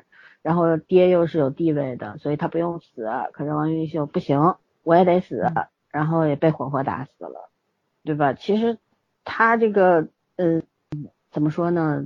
我觉得这个里边啊，他没有把嗯元仔和王云秀之间的那种相识，然后之间那种、呃有什么情感的触碰什么，对对没没有顾得上写这一层。嗯其实，在这个剧里面其实是可以写一写的啊。这里面就是有嗯。到目前为止，就是写了这个，呃，元仔对我呃牵了王云熙的手嘛，就说那个，嗯对对对虽然我是不是个东西，但是呢嗯，他他不是这么说的，我说的啊，他不是个东西，但是呢，我对你是真的，你真的，我这我这种这种这种人很多，其实。其实我嗯挺相信他的，我觉得没他是错没错没错，对我也觉得是，就是因为二十九集的时候演了，二十九集真的对演了，因为他发现张小军特别能杀的时候，他第一反应是抓起王云秀的手一起跑，他不是自己跑，嗯嗯，所以我觉得就是他的那个就是他的那个承诺，你虽然就听着很不靠谱，但是他可能下意识他真的是往心里去了，他就是我内心就只有这样对对子的。你不能因为他是一个奸人，对吧？是个小嗯人，你就否定他的一切，你不能否定他的感情。那他对别的人可能什么都没有，他对王云秀也可能一开始就是利用，就觉得这是他一个人生的大机会，抓住这个女人，就最起码这个登天的梯子是有了。没错，嗯嗯，我就觉得，就是我不知道后面这个十几集里面会不会给他们俩一些镜头，或者怎么样。我觉得元仔这个人物，他目前为止，如果一个人物是一百分的话，他大概九十五分，还差五分，就是差在了他的人性的东西上面，他嗯缺少的就是人性的东西，然而这个爱情的就婚姻的这个部分可以弥补上。对吧？这样的话，这个人物就非常非常立体和丰满了。就我挺，嗯嗯，我挺挺挺挺觉得这样的人物本本来每个时代就有嘛，他有存在的价值。但是对对说白了，他是个小人，但是你能够说他完全没有对社会没有任何贡献。可好比和珅，乾隆不是不知道他是什么样，但为什么还要宠着他呢？仅仅是因为他会拍马屁吗？对吧？嗯，长得帅，嗯，不是这么说的，怎么净说大实话？不是这么说的啊，大家都知道怎么回事儿，好吧？我们继续嗯来，还有什么人物要聊吗？吉翁，嗯，让早聊聊渔场吧。没有，我很喜欢三儿，就是那啊个传令官被姚汝能给打死的那个。喜欢他，对我很喜欢那个人物，因为我觉得其实这个人物出场特别少，但是导演从头到尾都给了他一个完整的戏是特别不容易的，因为他杀徐冰的时候，徐冰对吧？那个徐冰在那奋起反抗的时候，他的那个台词是其实展现的是他不想杀徐冰，他当时提的就是他穿的鞋还是嫂子给做的嘛，对吧？嫂子给做的，你帮我谢谢嫂子，我送你一程，不会让你痛苦的。但是他杀完他之后，他回去了，就是那种，就是你能看到，其实他能说出这番话来，他也是被逼无奈要做出一个选择。我是忠于原来的主子，还是忠于现在的主子？因为你做卧底，可能都要面临这么一个内心挣扎这么一个过程。但是他回到了龙波的身边，龙波跟他说的那个话，又是跟鞋有关。龙波跟他说把鞋换了，然后他说的是这种小事儿你还你还惦记着呢？龙波说应该的。然后那个时候你就会发现。为什么他还是选择回到龙波的身边？就是他最在意的那个事情，就是鞋。就我举个例子啊，这个鞋是一个指代性的东西嘛，但是是龙波先给的他，所以他把他全部的忠诚都给了这个人。徐冰跟他老婆这只是晚了一步而已，所以他的这个自古忠孝不能两全嘛，我的忠只能给一个人，那么我就不能给你，所以他他的那个选择其实也是情义上的一个拉扯，只不过是。这边落败于那一方，其实他多多少少是展现出来了张小静跟龙波两个人就是相同又不同的地方。但是龙波那边是那边是因为龙波自己有点问题，我觉得三儿这个角色演的特别特别的好。三儿这个是叫三儿吧，我印象中应该没错。因为后来他死了之后，龙波回去之后，龙波不也说嘛，三儿不在身边，就差着这么就差着那么点事儿，就是他其实也是把三儿当成。那叫什么来着？当成一个武器来看的，但是他那个展现出来那个味道又不太对，所以你这个角色就也有点废，你知道吧？就让我就觉得特可惜，因为我觉得这这个这个演员演的非常非常的好，而且就是龙波如果能够让他去想着把鞋去换了，就证明龙波肯定也在监视他，他知道这双鞋是徐冰他老婆给他做的。嗯，所以你是能看到龙波，他对他对他所有的手下也并不是百分之百信任的，就是那种那种东西，你你得自己去细琢磨，你才能琢磨出来。但是不绝绝绝对对都不是这个，都不是周一围演出来的，所以我觉得这是让我觉得特别难受的一个地方。但是配角演的真的是相当好，我觉得编导给他安排的戏份，给他安排的出场，甚至于他死亡的时候给的那个特写，一个是你能看到姚鲁能已经杀红眼了。还有一个就是杨鲁能为什么抓着他去打，一个根本原因就是杨鲁能也非常恨他，对叛徒，就跟那个谁，就是那个谁张小静出卖了小乙之后，所有的暗桩都跟他说拜拜，是一个很很对吧？就是现在一直在演这个背叛跟忠诚这么一件事情，包括葛老也是，葛老为什么非要张小静说出来一个暗桩是谁？你你自己蹦出来的暗桩不算，我就要你说出来一个，他要的就是。这个情谊的一个背叛，但是我觉得他那个就是阁老那条线的那个权力之争也演出来了，就是阁老以为是，嗯，他逼着张小静把小乙给出卖了之后，然后这边的所有的暗桩都会松动，但是咱们往后面看了剧情，二二十八、二十九集的时候，你能看出来，阁老也是被自己的手下摆了一道，很有可能那些叛逃的人不是真的暗桩，只不过是他手里很得用的人，那帮人把他。手底下得用的人，借着暗桩这么一件事情都给做掉了，借此上位。所以，所以我觉得葛就葛老最后说收买人心嘛，就说的是所有人我都不追究了。一个原因是他也明白过来了，他在逼着张小静去出卖暗桩的同时，他把自己手底下能用的人也都推向了背叛的那条路上去，就无人可用。所以你就能看到那个任何事件的一体两面都展现出来了。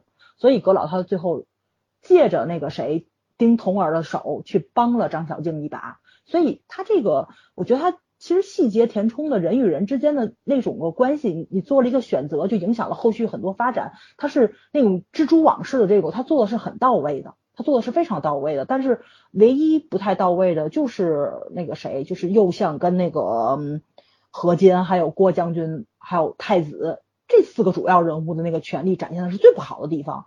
所以你其他很多亮点你就会被遮掩掉，所以就特别特别的可惜。对，嗯嗯，啊，我觉得葛老那个角色演的真好，而且咱们昆仑奴，昆仑奴，对对对，对，因为大唐那那个时代，咱们还有昆仑奴的那个什么了，对吧？那个、那个那个那个那个那个那个故事呢？可能唯一一个外国的侠义之士就是昆仑奴。对，嗯，对，说完了。对。那其实我们今天本来呢，我们是想要一集把这个剧给 聊一波，但是事实证明啊，就光讲人物，咱们可能要讲满两个小时。那索性我们今天就把人物讲讲完，然后聊几个问题吧。后面关于这个电影的其他方面，它的硬件方面，比方说像啊、这个影视美术设计呀、台词啊、节奏流畅啊，包括一些呃色调啊、调色等等，我们到后面再聊。然后根据这个剧情的发展，我们可以再去聊聊后续的一些东西，还有一些彩蛋，对吧？包括一些历史上的一些东西，我们可以放在下一期。那我们今天继续来聊人物。嗯哼，嗯，我觉得就说差不多，像其实还有几个女配角，我还是比较喜欢，像谭琪这个人物，我觉得谭琪有一场戏就是在那个火板上面跳舞，嗯，然后也没有出出卖主子什么的，我我就就觉得一开始因为这个角色其实没有什么亮点，她就是一个女奴，对吧？就是，但她忠于她的主人，然后她也爱慕张小静，就就这么一个这个这么一个人物吧。但是后来好几场戏，就是当时他要去陪着张小静一块去查案，然后又想要保护李碧，但是他也知道这两件事不可能同时完成，那么他就听李碧的话，他就跟帮助张小静。然后在这个过程当中，我觉得他和张小静的一些对话挺好的，就是嗯张小静说：“我就是一个能跟你，就是你你爱上了一个只能跟你待一天的人，对吧？”然后他到最后他也不否认，嗯，对，嗯不否定。他说，既然我只能跟你相处一天，那我有一些问题要问你，或者怎么样。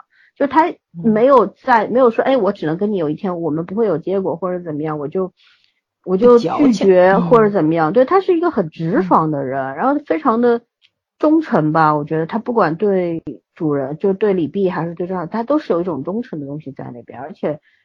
嗯，我就觉得他在那个火板上面跳舞那场戏，真的有有震撼到我，就是那种。太漂亮了，嗯，对，跳的很美，然后那个嗯眼神、那个动作，就是每每一步、每一个眼神都能够反映出他当时那那种心理的坚定，就我死在这儿，我也不会不会说什么的，嗯嗯，就是那种，对吧？对就。觉得，而且你看他那个跟那个谁沟通的语速是变快了的，就是嗯他的那种痛苦，其实是通过语速的变快去展现出来，因为时间就会变短嘛。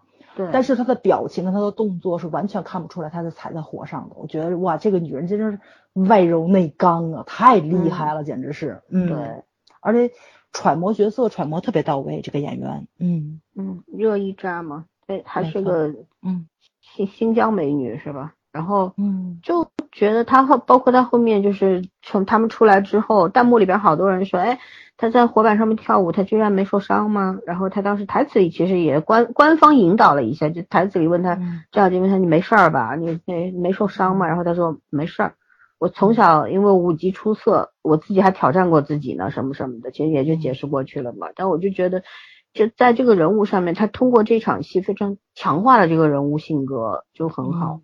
而且女性女性角色里边，我就喜欢她一个。说实话，另外几个，你包括王云秀也好，文冉也好，我尤其不太喜欢文冉这个角色。我知道她，嗯，我理解她，就像我理解龙波一样，可是我没有办法对她有任何的好感。没错。对，我知道他的那个他的存在是什么，是第八军团的希望，他第八团的希望，对吧？所有的人都要保护他，因为有他在就有希望在，他是他们所有人的孩子，就那种感觉，就大家那个很多的人不不管有多绝望或者怎么样，就那些人明明在战场上，哦哦狗就这样活下来了，拼了死的拼了命的活下来了，然后回到了自己的土地上，家里边，包括那个那个叫什么来着？就是那个，哎呀呀呀，完完完了完了完了，叫丁老三，就是做对手捉丁老三狼的那个丁老嗯三。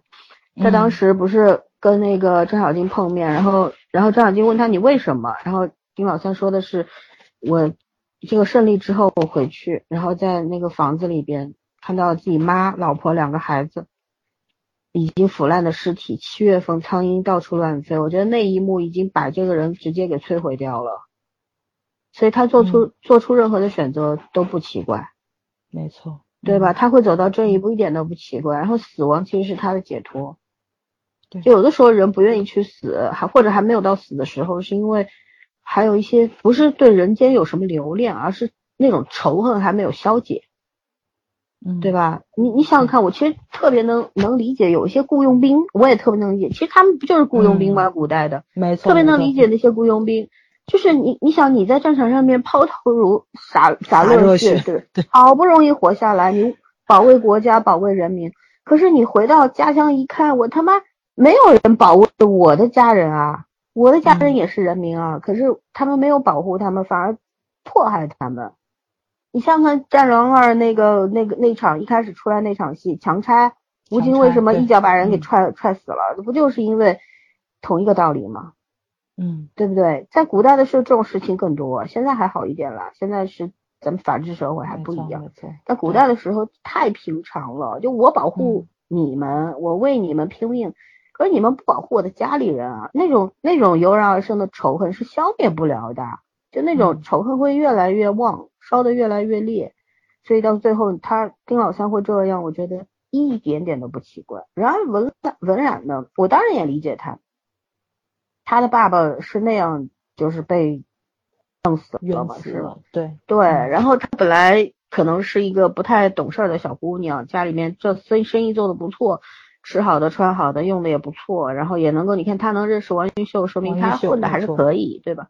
那嗯突然就经历了这个，然后也变成了恐怖分子。他其实也就是个恐怖分子，他唯一嗯觉得能够他挂念的张小静，我一定让他活着，嗯对吧？我我不能接受，包括龙波也是不希望张小静去死，他也要没错让她活着。他们其实，在这一方面都是一条心的，但是嗯他们不了解张小静，他对他们对张小静这个人完全不理解，对，对吧？这嗯也是因为为什么张小静跟他们永远站在对立面的原因啊。他们互相的关心是以是亲人，是是兄弟，可是在这个这个这个这个这个事情上面，就在这这件原则性的问题上面，大家选了两边嘛，所以嗯我觉得文染这个角色是可以很出彩的，可是真的是没有演好。嗯，演成中二了，很多人不都说这个问题吗？对，就是那种嗯，叛演员那个叛逆的，嗯，资历太浅了嗯，对对对对，这个资历太浅，演技也真的是不够。我甚至觉得他们还没有王云秀演的好。王云秀其实把那种大家闺秀，然后对对当君之女的那种性格，其实是呈现出来的，但是嗯这个角色不讨喜，对吧？嗯嗯，文冉其实是个一个是个讨喜的角色，就没演好，遗憾还是挺多的。没错，是的，姑嗯，娘年轻，但我觉得也胜在她比较年轻，所以就是，嗯、就是老三说能理解她，就是这么小的一个孩子，而且我觉得她可能对张小静是有爱慕之情在里面的。对啊，有啊对对吧很明显。对对对，你你先别管那是是如沐之思还是什么的，就是这个感情可能会很复杂，可嗯能就是张小静是除却他爸爸之外，是让他最亲近的一个男子了。然后先是父亲横死，然后呢，因为父亲横死，然后自己心上的另外一个人，然后又卷入了这个谋杀案，然后又进了死牢，对，嗯，对，又又进了死牢，对，所以你就我觉得这对他是一个特别特别大的一个打击，然后年轻人就很容易偏激，这一点恰恰被龙波给利用了，所以我觉得就是逻辑上咱们都接受，但是演员没有演出复杂劲儿来，就他也是没有恨，这也是一个完全没有恨的那个，就是只有狠没有恨，就是那就那就是那种毒，你知道吗？就是恨毒了你，就恨不得就是把你们这个整个长安都毁掉那个劲儿不对，嗯，就他跟龙波一样，你知道吗？两个大反派竟然让人交，就让人感觉不出来他们对长安的那种深入骨髓的恨意，就是咱能看到文无忌跟那个谁，跟那个张小静，还有崔琦是如何爱长安这个地方，就是那种深厚的那种感情。然后包括徐冰也是，咱就能看出来。但是这两个反派角色是看不出来那种恨的。其实我觉着他们可能有恨，也是因为他们对长京、对长安有太多的憧憬在里面了。其实是有爱的成分在里面的。但是两个人都家啊，这是家呀，怎么能不嗯爱呢？没但这个家这个这个本应该守护我、守护我家人的地方，我守护了他，可是我并没有得到这种保护，相同的保护。别说相同了，一丁点儿都没有。遭遇的那种背叛，其实你想，他们不仅是自己身上的，他们他们的那些战友什么身上发生那些事儿，就是那种那种被背叛的感觉，那个加起来的，对是那嗯那个，我觉得是一个非常重要的原因，对吧？对对，嗯，对，其实他可以去设身处地的去站在他们的立场上去考虑这些问题的。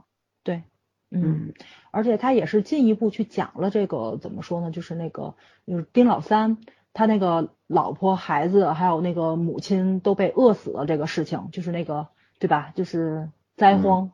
也是印证上了徐冰说的这个纸为什么贵的这个事情，其实、嗯其实都是因为长安以外的地方已经遭遇了一些灾难，不管是战乱啊，是逃荒啊，是什么事情，然后百姓已经是流离失所了，但是长安城里的这一百多万人还在醉生梦死，甚至于什么。什么百国来朝，就这种大国风范的，就这种东西，那种自我催眠的东西，是让他们很不耻的。就是他们很恶心长安的地方，繁华咱们看到了，但是繁华之下的狮子，它展现的特别不到位，所以这也是，就是因为你不可能说就这种腐朽的东西，你只通过阁老这条暗道，就是这个长安的地下城去展现。其实我觉得它真正的繁华的东西，繁华比较让人觉得这个王朝要衰败的东西，应该是在繁华里面展现，你应该是在其其实有，其实电嗯。电视剧的第一个镜头就有就有展现。这个那个那个那个长镜头里边，呃，灯笼着灯笼着了，飘对对下来，然后旁边嗯。店铺里边有两个人在对话，嗯。其实有有展现，但这个不是我们今天要讲的主要内容，没错，没错，对嗯。对对，就嗯是，呃，就所以说就是他失望的细节上还是挺多的，因为导演展现的细节是太多了，他嗯他就是就是细节太多了，没错，剧要有细节，但是过犹不及嘛，对吧？对，因为他细节多了，弱点也也就多了。你说你硬把我们的那个处女座的这种就这种哎 DNA 都处女座都逼死了，这对，没。错，没错，没错。你自己打你自己的脸，我觉得真的就就是你非要呼应，啊呼应上可以，然后我很爽，但是你呼应上之后，你就很容易暴露另外一个你的漏洞或者说你的缺点是什么的，然后你就会在很多人说看不懂，真不是因为剧情上的烧脑，对吧？咱们当时看了就说了，嗯嗯嗯前几集演的非常清楚，他烧脑，他不是烧脑，就是说你会觉着很乱，你看不懂，是因为他自相矛盾的东西太多了。从人物性格上到这故事发展中，到这个怎么说呢？那个长安城地上与地下的这种错综复杂的东西，就特像龙波这个人，你知道吗？故弄玄虚，其实没什么东西，没什么东西，就是故弄玄虚，哎让你看到云山雾罩。记得那天我跟你聊的时候，我说这嗯就像那个像请你去吃一个官宴啊，上来一个特别漂亮的龙屉，然后你猜，哟里边肯定是什么特值钱的，嗯包身赤肚都不用了，就比那还高级。然后啪笼笼子那笼屉一打开，里面一个白馒头，五毛钱的，就那种感觉。对对对对，对，现在整个感觉就是，就硬件上面，我们说硬件其实就包括了影视美术这一方面等等，你说包括服服装也很考究啦，等等，对吧？都很贴合当年。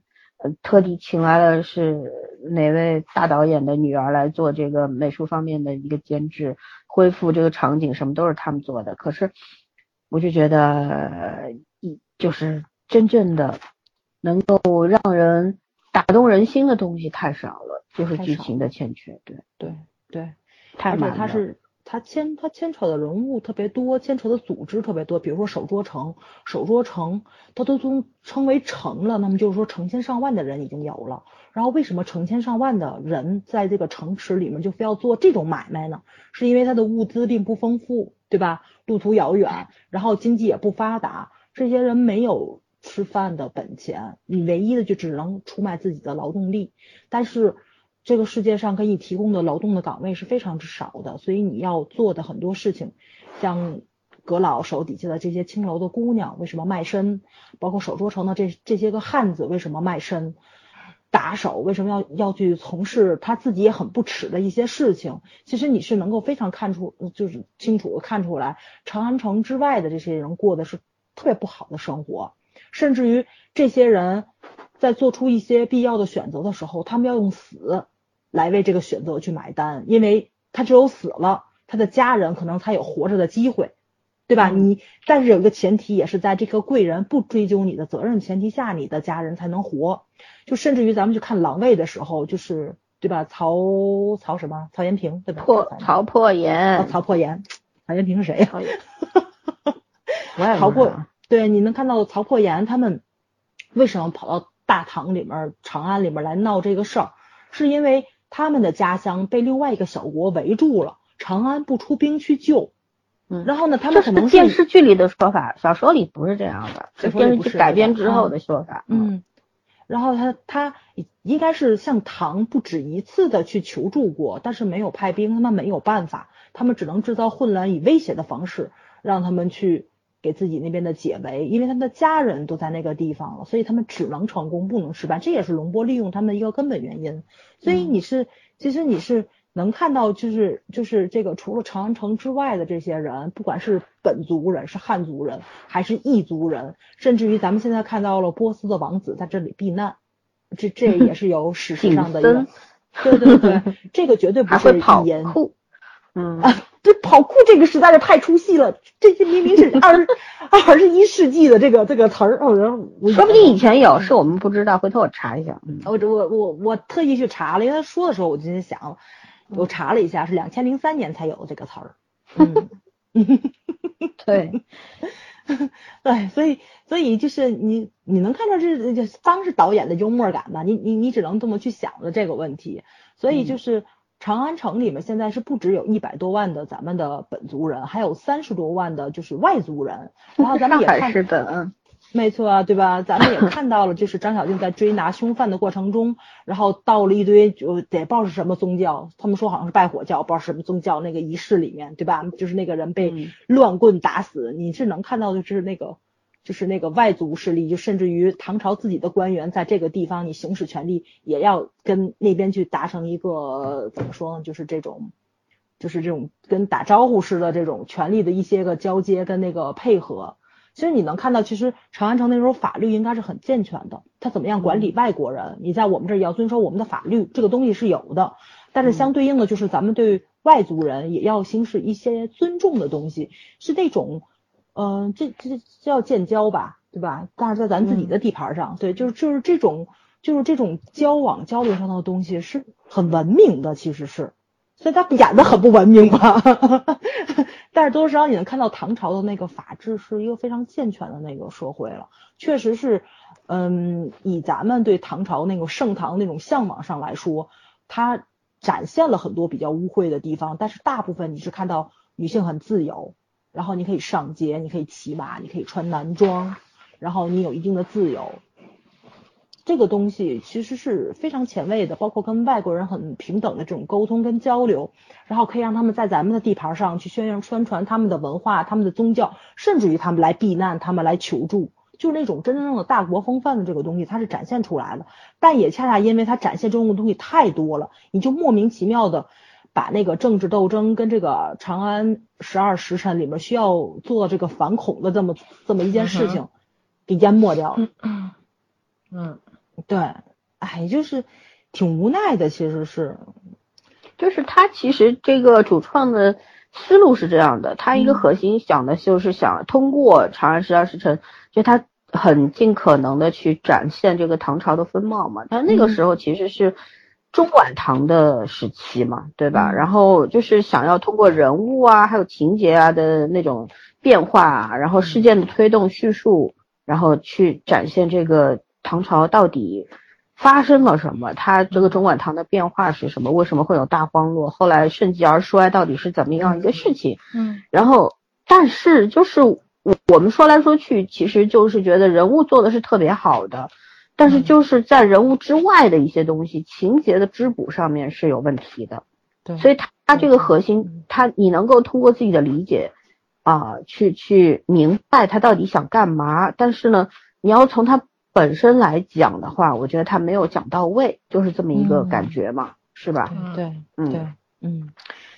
但是我觉得就是即使是这个样子，这么点儿东西也够外国人看了，是肯定的，就是那是了，现在不是在国外也播放吗？付费做节目非常非常的好，对因为我特意去查了，就是所有的国外的网站看的都是付费的方式，没有一个但是 B 站上有那个什么国外的观众吐槽长安十的十二时辰，我觉得他们看不懂。啊，对对对对对，看不懂翻译得背锅，因为、因为我看了什么呢？我看了亚马逊是几百个人，反正是不到一千人的那个评论，五星好评，就证明大多部分人都是打了五星的。嗯，他肯定里面会有一部分留学生，你这个得承认啊，对，因为这个是要掏钱看的。然后 Viki 的那个网站里面是九点零分，满分十分，我觉得这已经属于非常高的分数了，真的是非常高的分数了。有吐槽的，而且我觉得就是那个他吐槽的时候跟翻译是是有那个关系在里面的，因为我当时。特别逗，因为我看了一个就是那个什么，就是那个自嘲嘛，有人写自嘲帖，然后说的是长安十二时辰没法看，他一说古文我就看不懂。他说，然后然后他自己也说，他说我现在特想知道，就是专门往国外翻译的那个字幕组的人他们怎么写。对 然后他自己特意去找了，你知道吧？他自己特意去找了，就是那个汉译英的那个，他自己说英文我看得懂，我竟然看不懂中文，我一定是个假的中国人。特别可爱，你知道吗？而且而且他挺逗，他说的是，而且我不知道他翻译的对不对，因为他不懂中文，说的是什么嘛。就其实咱在看的过程中，有时候你特别快的一笔带过，你也不知道那个文他在说什么。因为有时候我觉得，就那个何坚说的那个话，就大概其他要表达的有云里雾里的，然后就有些东西意有所指，但我就不明说那种东西，嗯我觉得是翻译不出来的。对对很难这。语言语言之间的那个那个障碍，对吧？真的没错没错没错，而且咱中国人不是 特擅长春秋笔法吗？外国人懂个屁呀！没错，嗯，对对对，咱们这种打击风跟禅意，嗯我觉得就是日本人应该是能明白的，嗯对吧？嗯就是亚洲人可能东亚这块儿还是能多少能理解一下。比嗯，较那个什么的影响比较多的什么的，因为我看到越南那边打打分很高，越南那边打分很高，毕竟可能说就受咱们这个中国文化还是影响比较熏陶会比较多一点，对对对对对。老美那边哎，别别抱太大希望，但是我觉得他老美那边估计是理解不了的。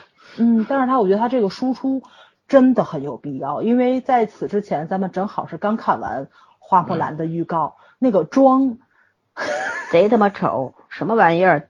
那个服装那是 对，那个发型，嗯，住的楼，我就不说什么了。哎，啊，本来这个就这个话题，咱是想，我是想放到结尾去探讨的，要不就放到这期结尾，咱还咱还聊到角色吗？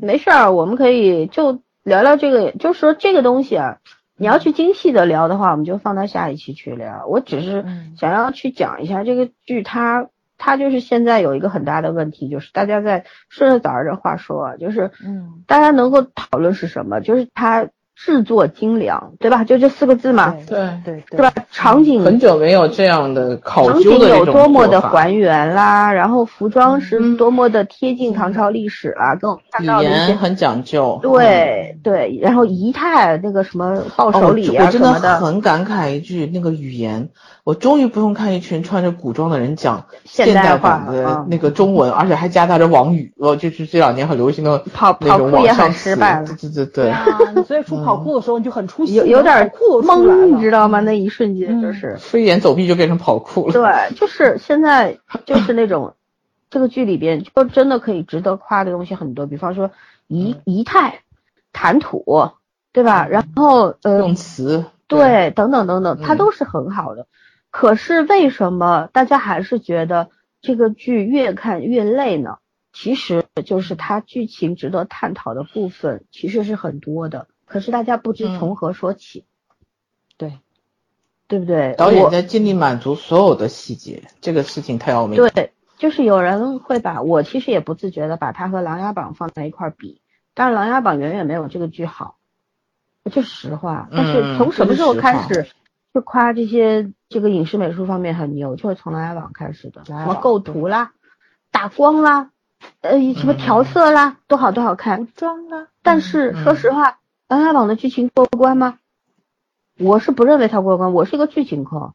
你让我光看那，我觉得你要在这个这个浮道化上面做得好是应该的，但是你剧情不过关嗯是不应该的。对，剧情是一个剧成功的主体，对吧？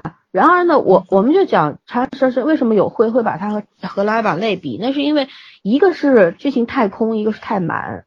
但是你你如果太满的情况下，其实也是一种空呀，因为你根本就不知道它的重点在哪重里呀点。在哪里？对，这样一部剧的话，《长安十二时辰》它是一部，就是就呃就讲通俗一点说，哦，你是一个反恐的故事，你是一个悬疑的故事，不管你内核要讲人还是讲情感，但实际呈现出来就是就是一个反恐的悬疑的这么一个故事，逐步推理的一个故事，对吧？然后可是那种紧张感你没有呈现出来。其实像这种剧，每个每一集最起码是有一到两个爆点的，爆点在哪儿啊？嗯，嗯，越是到后面越是没有爆点。就大家觉得哪个地方都分配的差不多了。对，就是它很平均，太平均了，嗯，才才会让我一对你说，它三集一段是有悬疑，但是是老三，你记不记得我当时二十六集我跟你说，哎，我特别想知道后面怎么演。二十七集一上来倍儿平淡，我对无语。对，你这这早上说特别期待后面嗯这这个后面这个梗怎么的，这个悬疑怎么破，我反正没看见，对就就那种感觉，嗯，对，就是就是那种情绪啊，就是我们常说的国剧有很大的问题，就是有你观呃观众那个情绪被引领着往上走，往上走，走到一个点儿的时候，其实你应该炸一下了。嗯哼，对吧？但没有，就一直没有。你你说你经常观众遭遇到这样子的一个状况的话，你逐渐会对他失去耐心。除了那些原著党，其实原著党也不是很满意，对吧？说，然后呢，还有一些就是就是非常注重他的辅导化方面的，他的硬件方面的这些人，他是满意的。可是对于我们这种剧情控来说，我们是不满意的，这就是问题。对吧？很多那些什么，我看到有人说，啊，说那个挑剔的人就看不懂，我怎么看不懂？我当然看得懂了。我们能够把每个人物讲清楚，就是看得懂。但是为什么他们会说我们看不懂？是因为我们聊的东西不是他们愿意聊的，就他们愿意去聊福大话，可我们不愿意聊。我们觉得福大话就是做到了一个很好的部分，很好的那个水平，那是应该肯定的。但这个是不是可以去足以足以掩盖剧情的苍白呢？嗯，对，不可以啊就只能。说这个菜端上来碟子好看，可是你不得吃这个菜吗？这个里边是个白馒头嗯，对对，嗯，是的，哎，华而不实，嗯，略微的。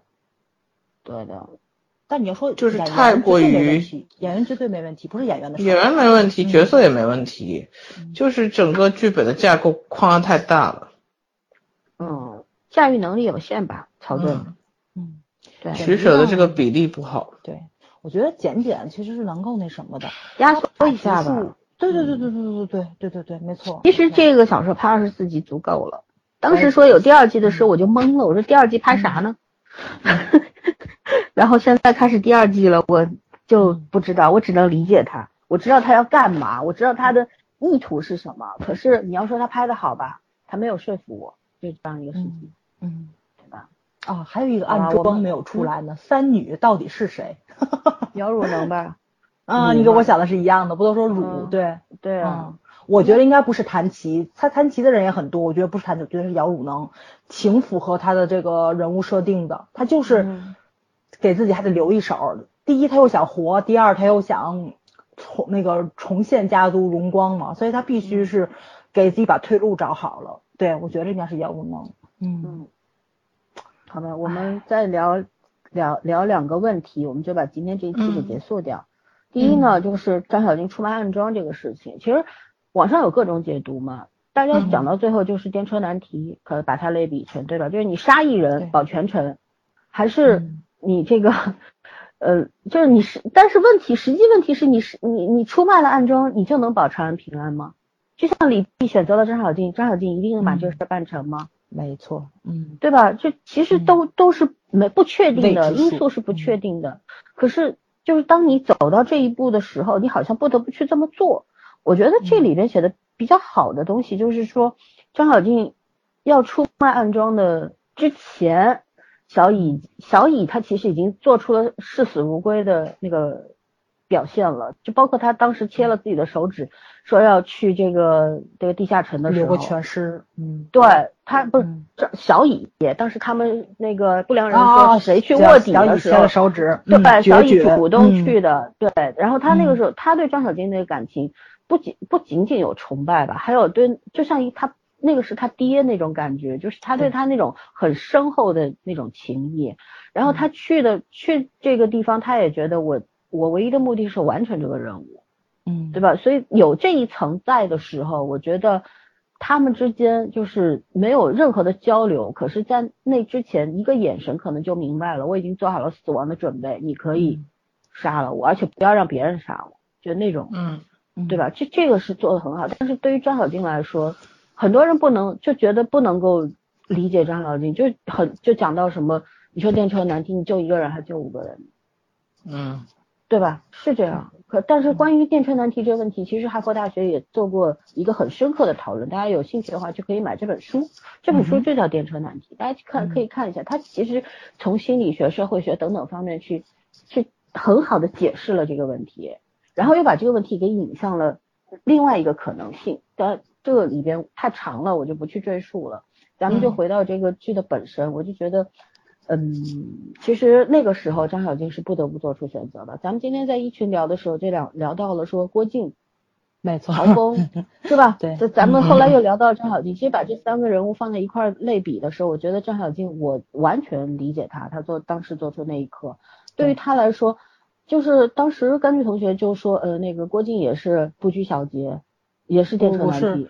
其实是我说的，是那个什么，不是这么说不拘小节的。他的意思是，就是另外一个朋友说嘛，说你们难道没有看到郭靖救了这么多人吗？为了保大宋就是这么多。我说成大事不拘小节吗？我说，我说，但是在某一刻的时候，人人都会成为小节。嗯，对啊，所以后来我后来柑橘后面比说了那个不拘小节，对，嗯，嗯，我其实后来为什么我说，其实，呃，没有人有义务成为那个被牺牲的，没错，对，是吧？嗯。然后我们要面对电车难题，电车难题不是这么用的，在郭靖和他郭靖身上，我是看不到这个所谓的难题的，嗯。是你一个人做出选择，你看张小金去做出这个选择的时候，他的那种痛苦，嗯。对吧？他那个痛苦，他非常痛苦，他你可以从雷大头的整个表现，他的眼神，他的那个肢体上面能够看出来他内心那么的挣扎，可是他不得不干。嗯就是你是不是难题，就要取决于这个人他内心有多么的挣扎，有多少痛苦的比例，而不是说，哎，我看结果。你要是什么事都看结果的，很多事情很多问题都迎刃而解。我只要一个好的结果，我我管他过程有多龌龊，对，不是这样看的。咱们屁民要有屁民的自觉，绝不能为政客这个辩解，这种知道吗？嗯。平白的牺牲就是嗯。都是应凭什么？该的，对吧？嗯。批民就没有没有活着的权利吗？不是这个样子的，对吧？所以嗯。在这个剧里边，他的这种我觉得是一种互相的成全，更好一点。没错，嗯。对，嗯。嗯。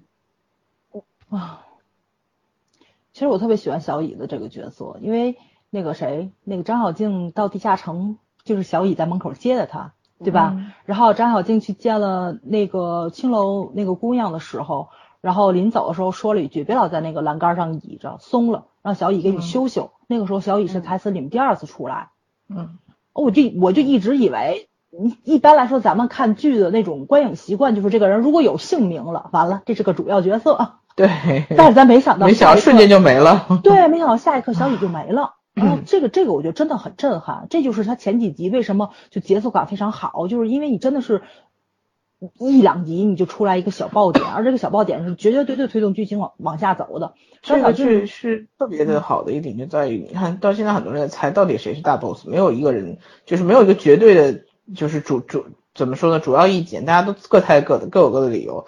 我觉得这个悬疑感设置的非常成功啊。现在大家已经锁锁现在是差不多能锁定，就是在前几集，再往前几、一两集的时候，就你看他猜的就是各猜各的，但是我就说这个还是悬疑感设置的很成功的一个比例，嗯，嗯所以他的他的想法其实他的展现内容是很多的，嗯。嗯然后那个小乙被被张小静出卖的时候，你是能看到那个阁老的那个不相信、不相信的表情。葛老那段话真的是，嗯，他一直在在想到底是为什么人间会有这样的人。对我觉得那台词写的非常好。而且是张小静在出卖那个谁小乙的过程中，其实是有一定指向性的，因为刚开始张小静是不说，逼着一个暗桩出来嗯自首，这个暗桩被抹了脖子，张小静还是不说，然后葛老，葛老就已经指向性的讲了那个何家村，他的其实我觉得就是葛老在点他，我只要这个暗装，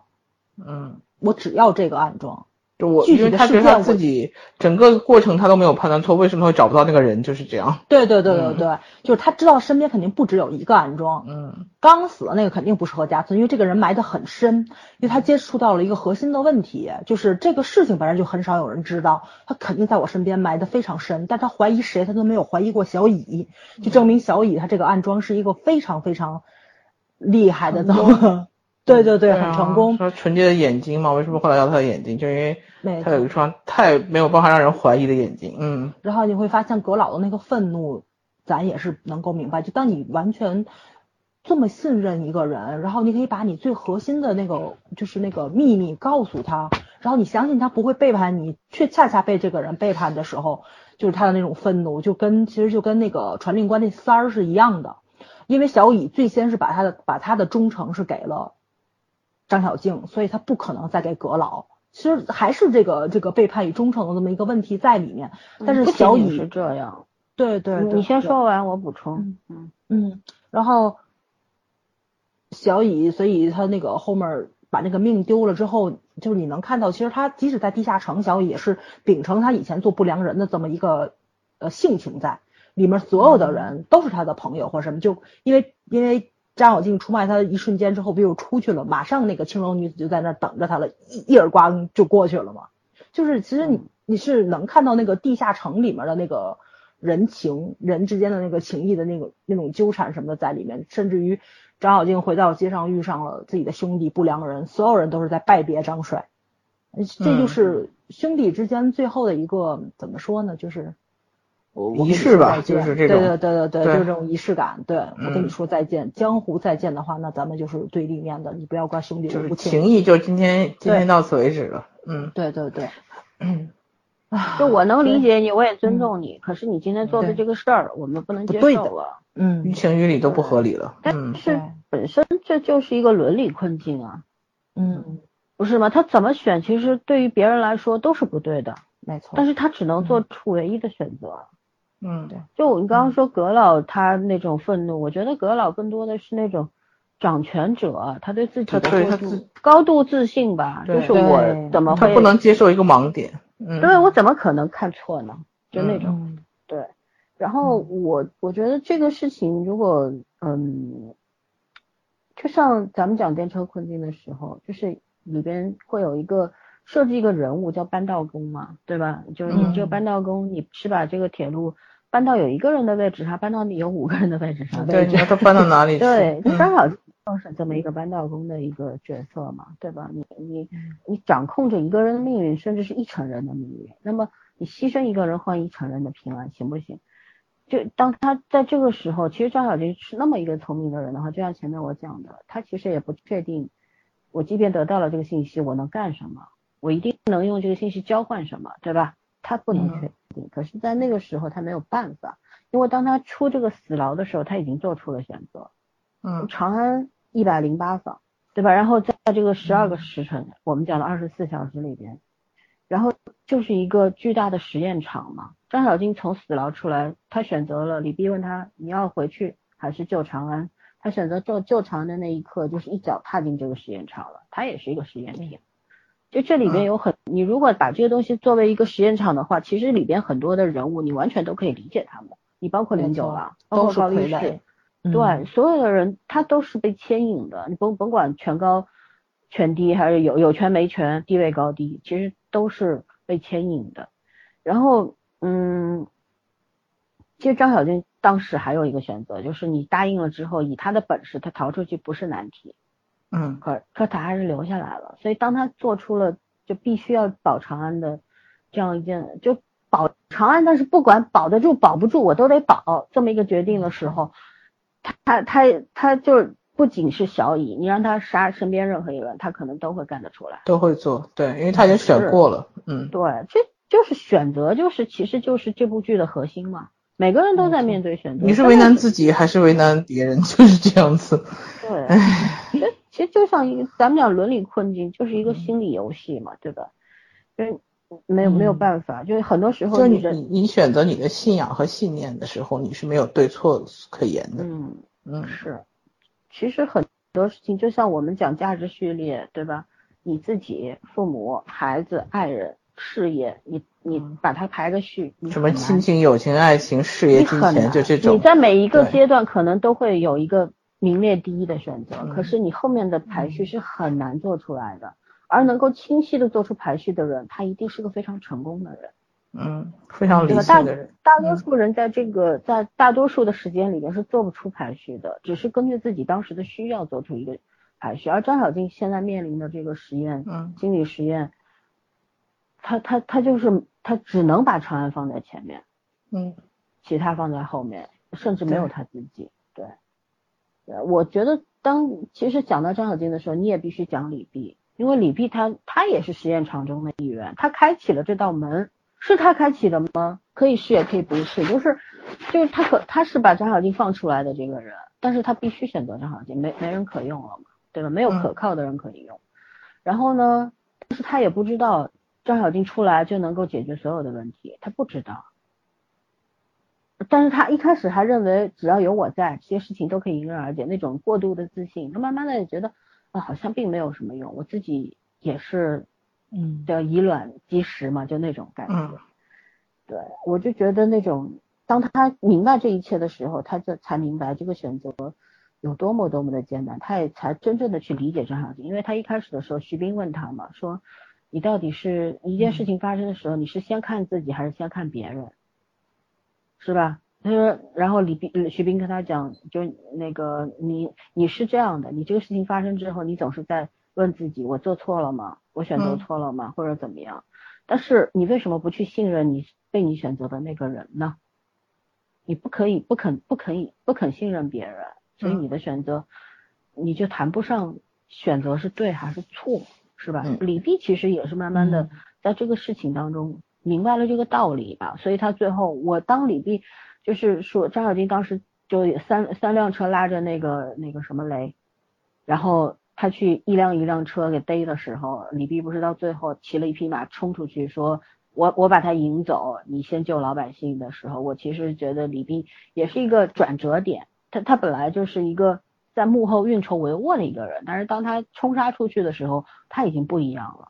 嗯对吧？包括有一场戏，他当时就是呃，龙波他们撤退，然后他跟在后面。龙波当然知道了，李泌也知道我这么跟着并没有什么用，但是他那个时刻怎么办呢？他已经手下无人了，受死的死，伤的伤，呃，人也联系不上了。对吧？张小静也联系不上了，中间一切东西都切断了，那这个时候只剩他自己了。咱们作为上帝视角，你会觉得他做的很蠢，可是那是那是他唯一能做的事儿了。以身试险，嗯，他能不知道自己危险吗？对，对不对？那个时候已经没有什么我一定可以活下来的自信了，而是我不考虑这些了，我我就考虑我现在能不能把这个事情继续往前推，嗯嗯就是这个样子。嗯，然后啊，对，然后我就觉得，在这种不确定性啊，其实在贯穿在小到个体，大到国家，就是我们所有的东西都是摸着石头过河。石头过河。嗯对，像父母当父母也是第一次，也是摸着石头过河啊，对吧？我们可以容忍所有的嗯尝试，但是不能容忍重复的犯错，是不是？嗯所以，对，嗯，就是这种不确定性，其实贯穿我们的一生。那我们怎么从这个剧里面去去认知到这一点？就是这个嗯不确定性，它有否让你形成一种反思和反省？我觉得这个东西是很重要的。可能是因为我是一个心心理学专业的一这么一个人，所以我在看任何的剧的时候，我都会从这个角度去切入，去想他会他给我提醒我什么。让我警惕什么，然后让我反思什么。但我觉得很多的观众可能不会想到这一层，所以我今天特别要把它拉出来说一说。对，然后嗯就像嗯，就我们一开始谈人物是没有谈葛老，可是我觉得葛老这个人物也挺有意思的。其实咱们都知道，没错没错，很喜欢他。很多的嗯时期，我倒不是喜欢，我就觉得这样的人物是一定存在的。咱们有地嗯上秩序，有地下秩序嘛，对是吧？就葛老这个人阴嗯狠毒辣，枭雄，他嗯一个黑皮，然后然后能够成为一个霸主，然后跟上面这个官商里外关系都很好对，嗯然后打通嗯四四路八路的，他怎么做到的？你就可想而知嘛。但是我就觉得嗯他其实身上也有一种人性有趣的部分，他不相信张小晶会出卖小乙，那那一刻，嗯其实在他脸上，你你是我还是我认识的那个张小晶吗？嗯你不良帅在嗯我心目当中是真英雄，但你今天做了一件违背你本意的事，嗯。对吧？这是葛老嗯。对他的判断，包括第二次张小丁再进去的时候，然后当时丁童儿不是也站出来救了张小丁吗？嗯。对吧？然后我就我就觉得，就是你看这个地下的这些人，他可能更更有趣吧，因为他能够掌握的东西其实很少，他们所获得一些嗯。权利，其实那些权利是很可怜的，只是见不得光的，是有有很大的嗯代价去换取的，对吧？葛老为什么嗯到不了地上来呢？为什么不能在人前呢？他他再厉害再牛逼，他也是一个见不得光的存在。对，嗯，好吧，我们既然讲到了葛老，你们俩没有听出来是谁的声音吗？没有哎？陈建斌，不是不是陈建斌？不是吗？我觉得简直一模一样。不是不是不是，哇，我他他他有几个是音的时候是，他是给那个就是那个《甄嬛传》里面给陈建斌那个雍正配音的那个演员。哎，我还说我就是说哇，我说陈建斌这么大陈建斌面子，不嗯是，陈建斌，是配音演员。那个声音真的是，唉，嗯所以我每次想到这个我就很想喷，嗯嗯，然后哦，对我我还得补充一下刚刚咱们讲的那个实验场的问题，因为嗯其实我就觉得呃，张小静和李碧现在。我们现在就是面面临你作为一个搬道工的时候，其实我们大多数人是做做不了那个位置的，也不太可能去面临那样的惨状，对吧？但是现在搬呃这个搬道工是李碧和张张小静的时候，他们有没有能力去掌控这个结果的走向？然后有没有能就是能不能把这个铁铁道我搬过去了，我再搬回来？我现在搬向一个人，这个人消消失了死了，然后我再能够把它搬回五个人的这根道吗？就搬能不能搬回来才是这个剧的重点，对吧？这个这个这个走嗯走向走到哪里去？就是这个事情我已经做出了选择，但我能不能对他负责，就是另外一件另外一个维度的问题了。那么现在他们确实是在负责，这个不是讨论的范围。但是我们要讲的就是，你不单不单要负责，你还要负责把它给整好了。因为你虽然不知道怎么去解决问题，你也是走一步看一步，可是我们都必须去把它往你最理想的一个方向去推动。即便不能的话，你能否为它负责？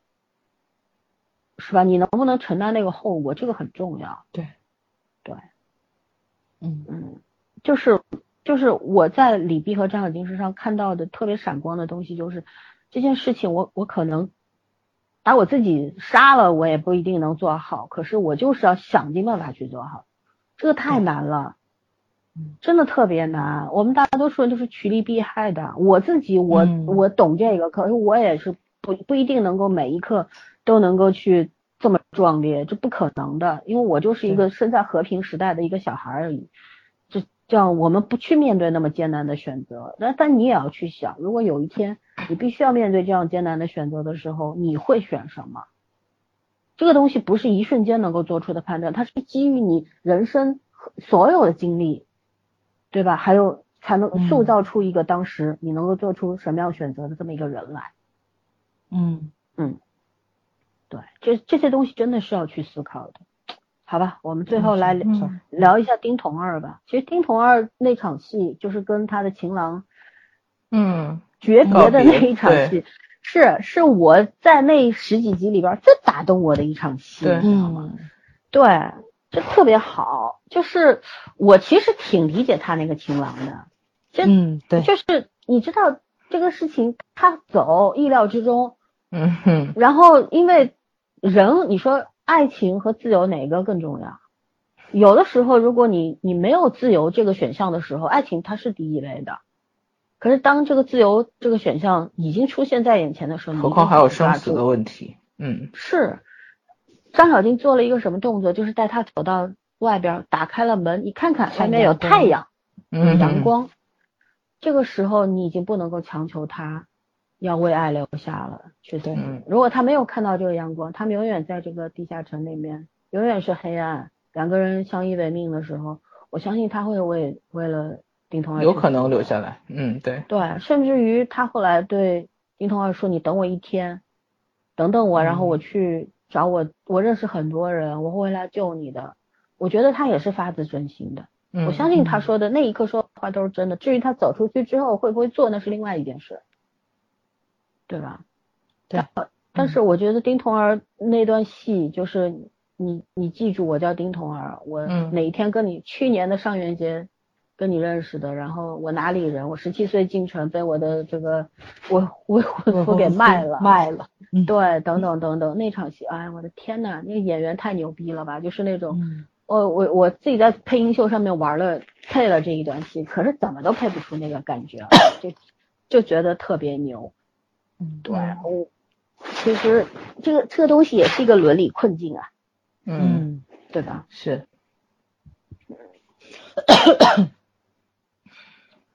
太难了，啊这个活着太难了。确实是，每个人都在困境里面挣扎，到最后其实谁也没有挣脱。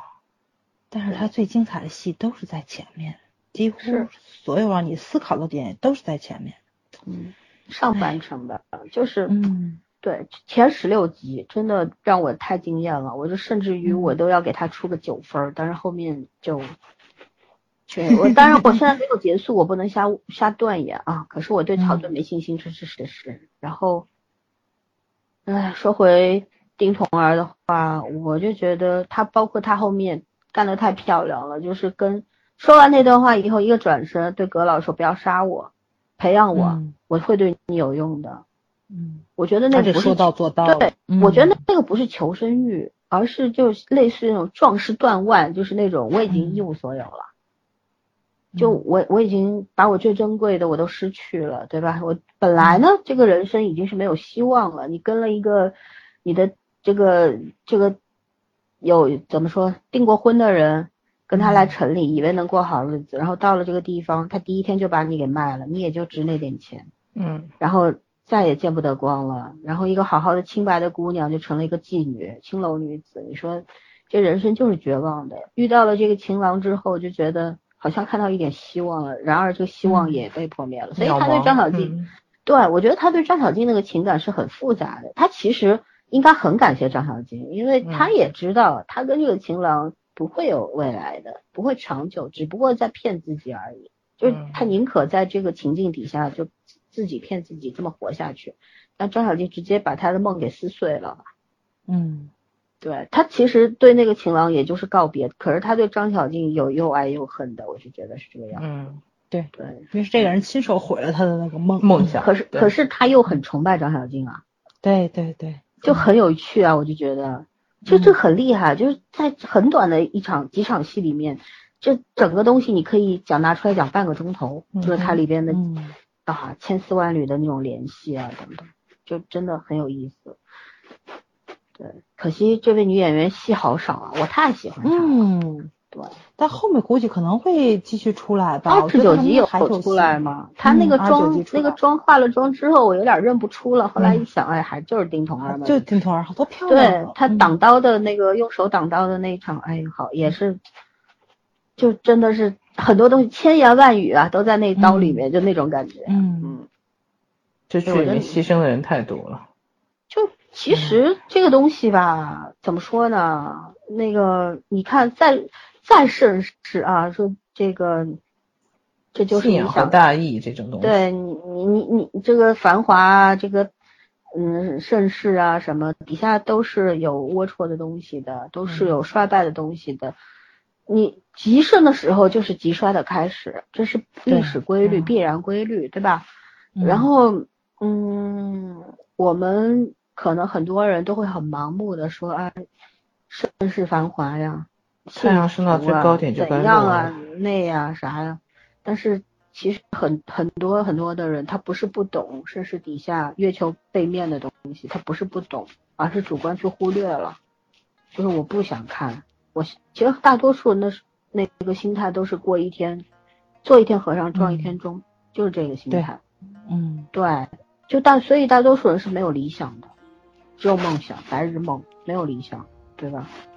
嗯但是我觉得，这电视剧的好处就是把你从一个就是那种飘的悬浮的一个状态拉回地面，就让你你你可能真的没有办法，不可能身处那个环境，可是你得去去围观、去看、去嗯思考，就就这个很去理解这些人。嗯对，就这个东西，为什么咱要看影视剧、看文学作品？就作用就在这个里面啊！你要去更多的了解人和世界啊，对吧？你不能只活在自己的梦里面，这这是不可能的，你也活不好的。对，嗯，嗯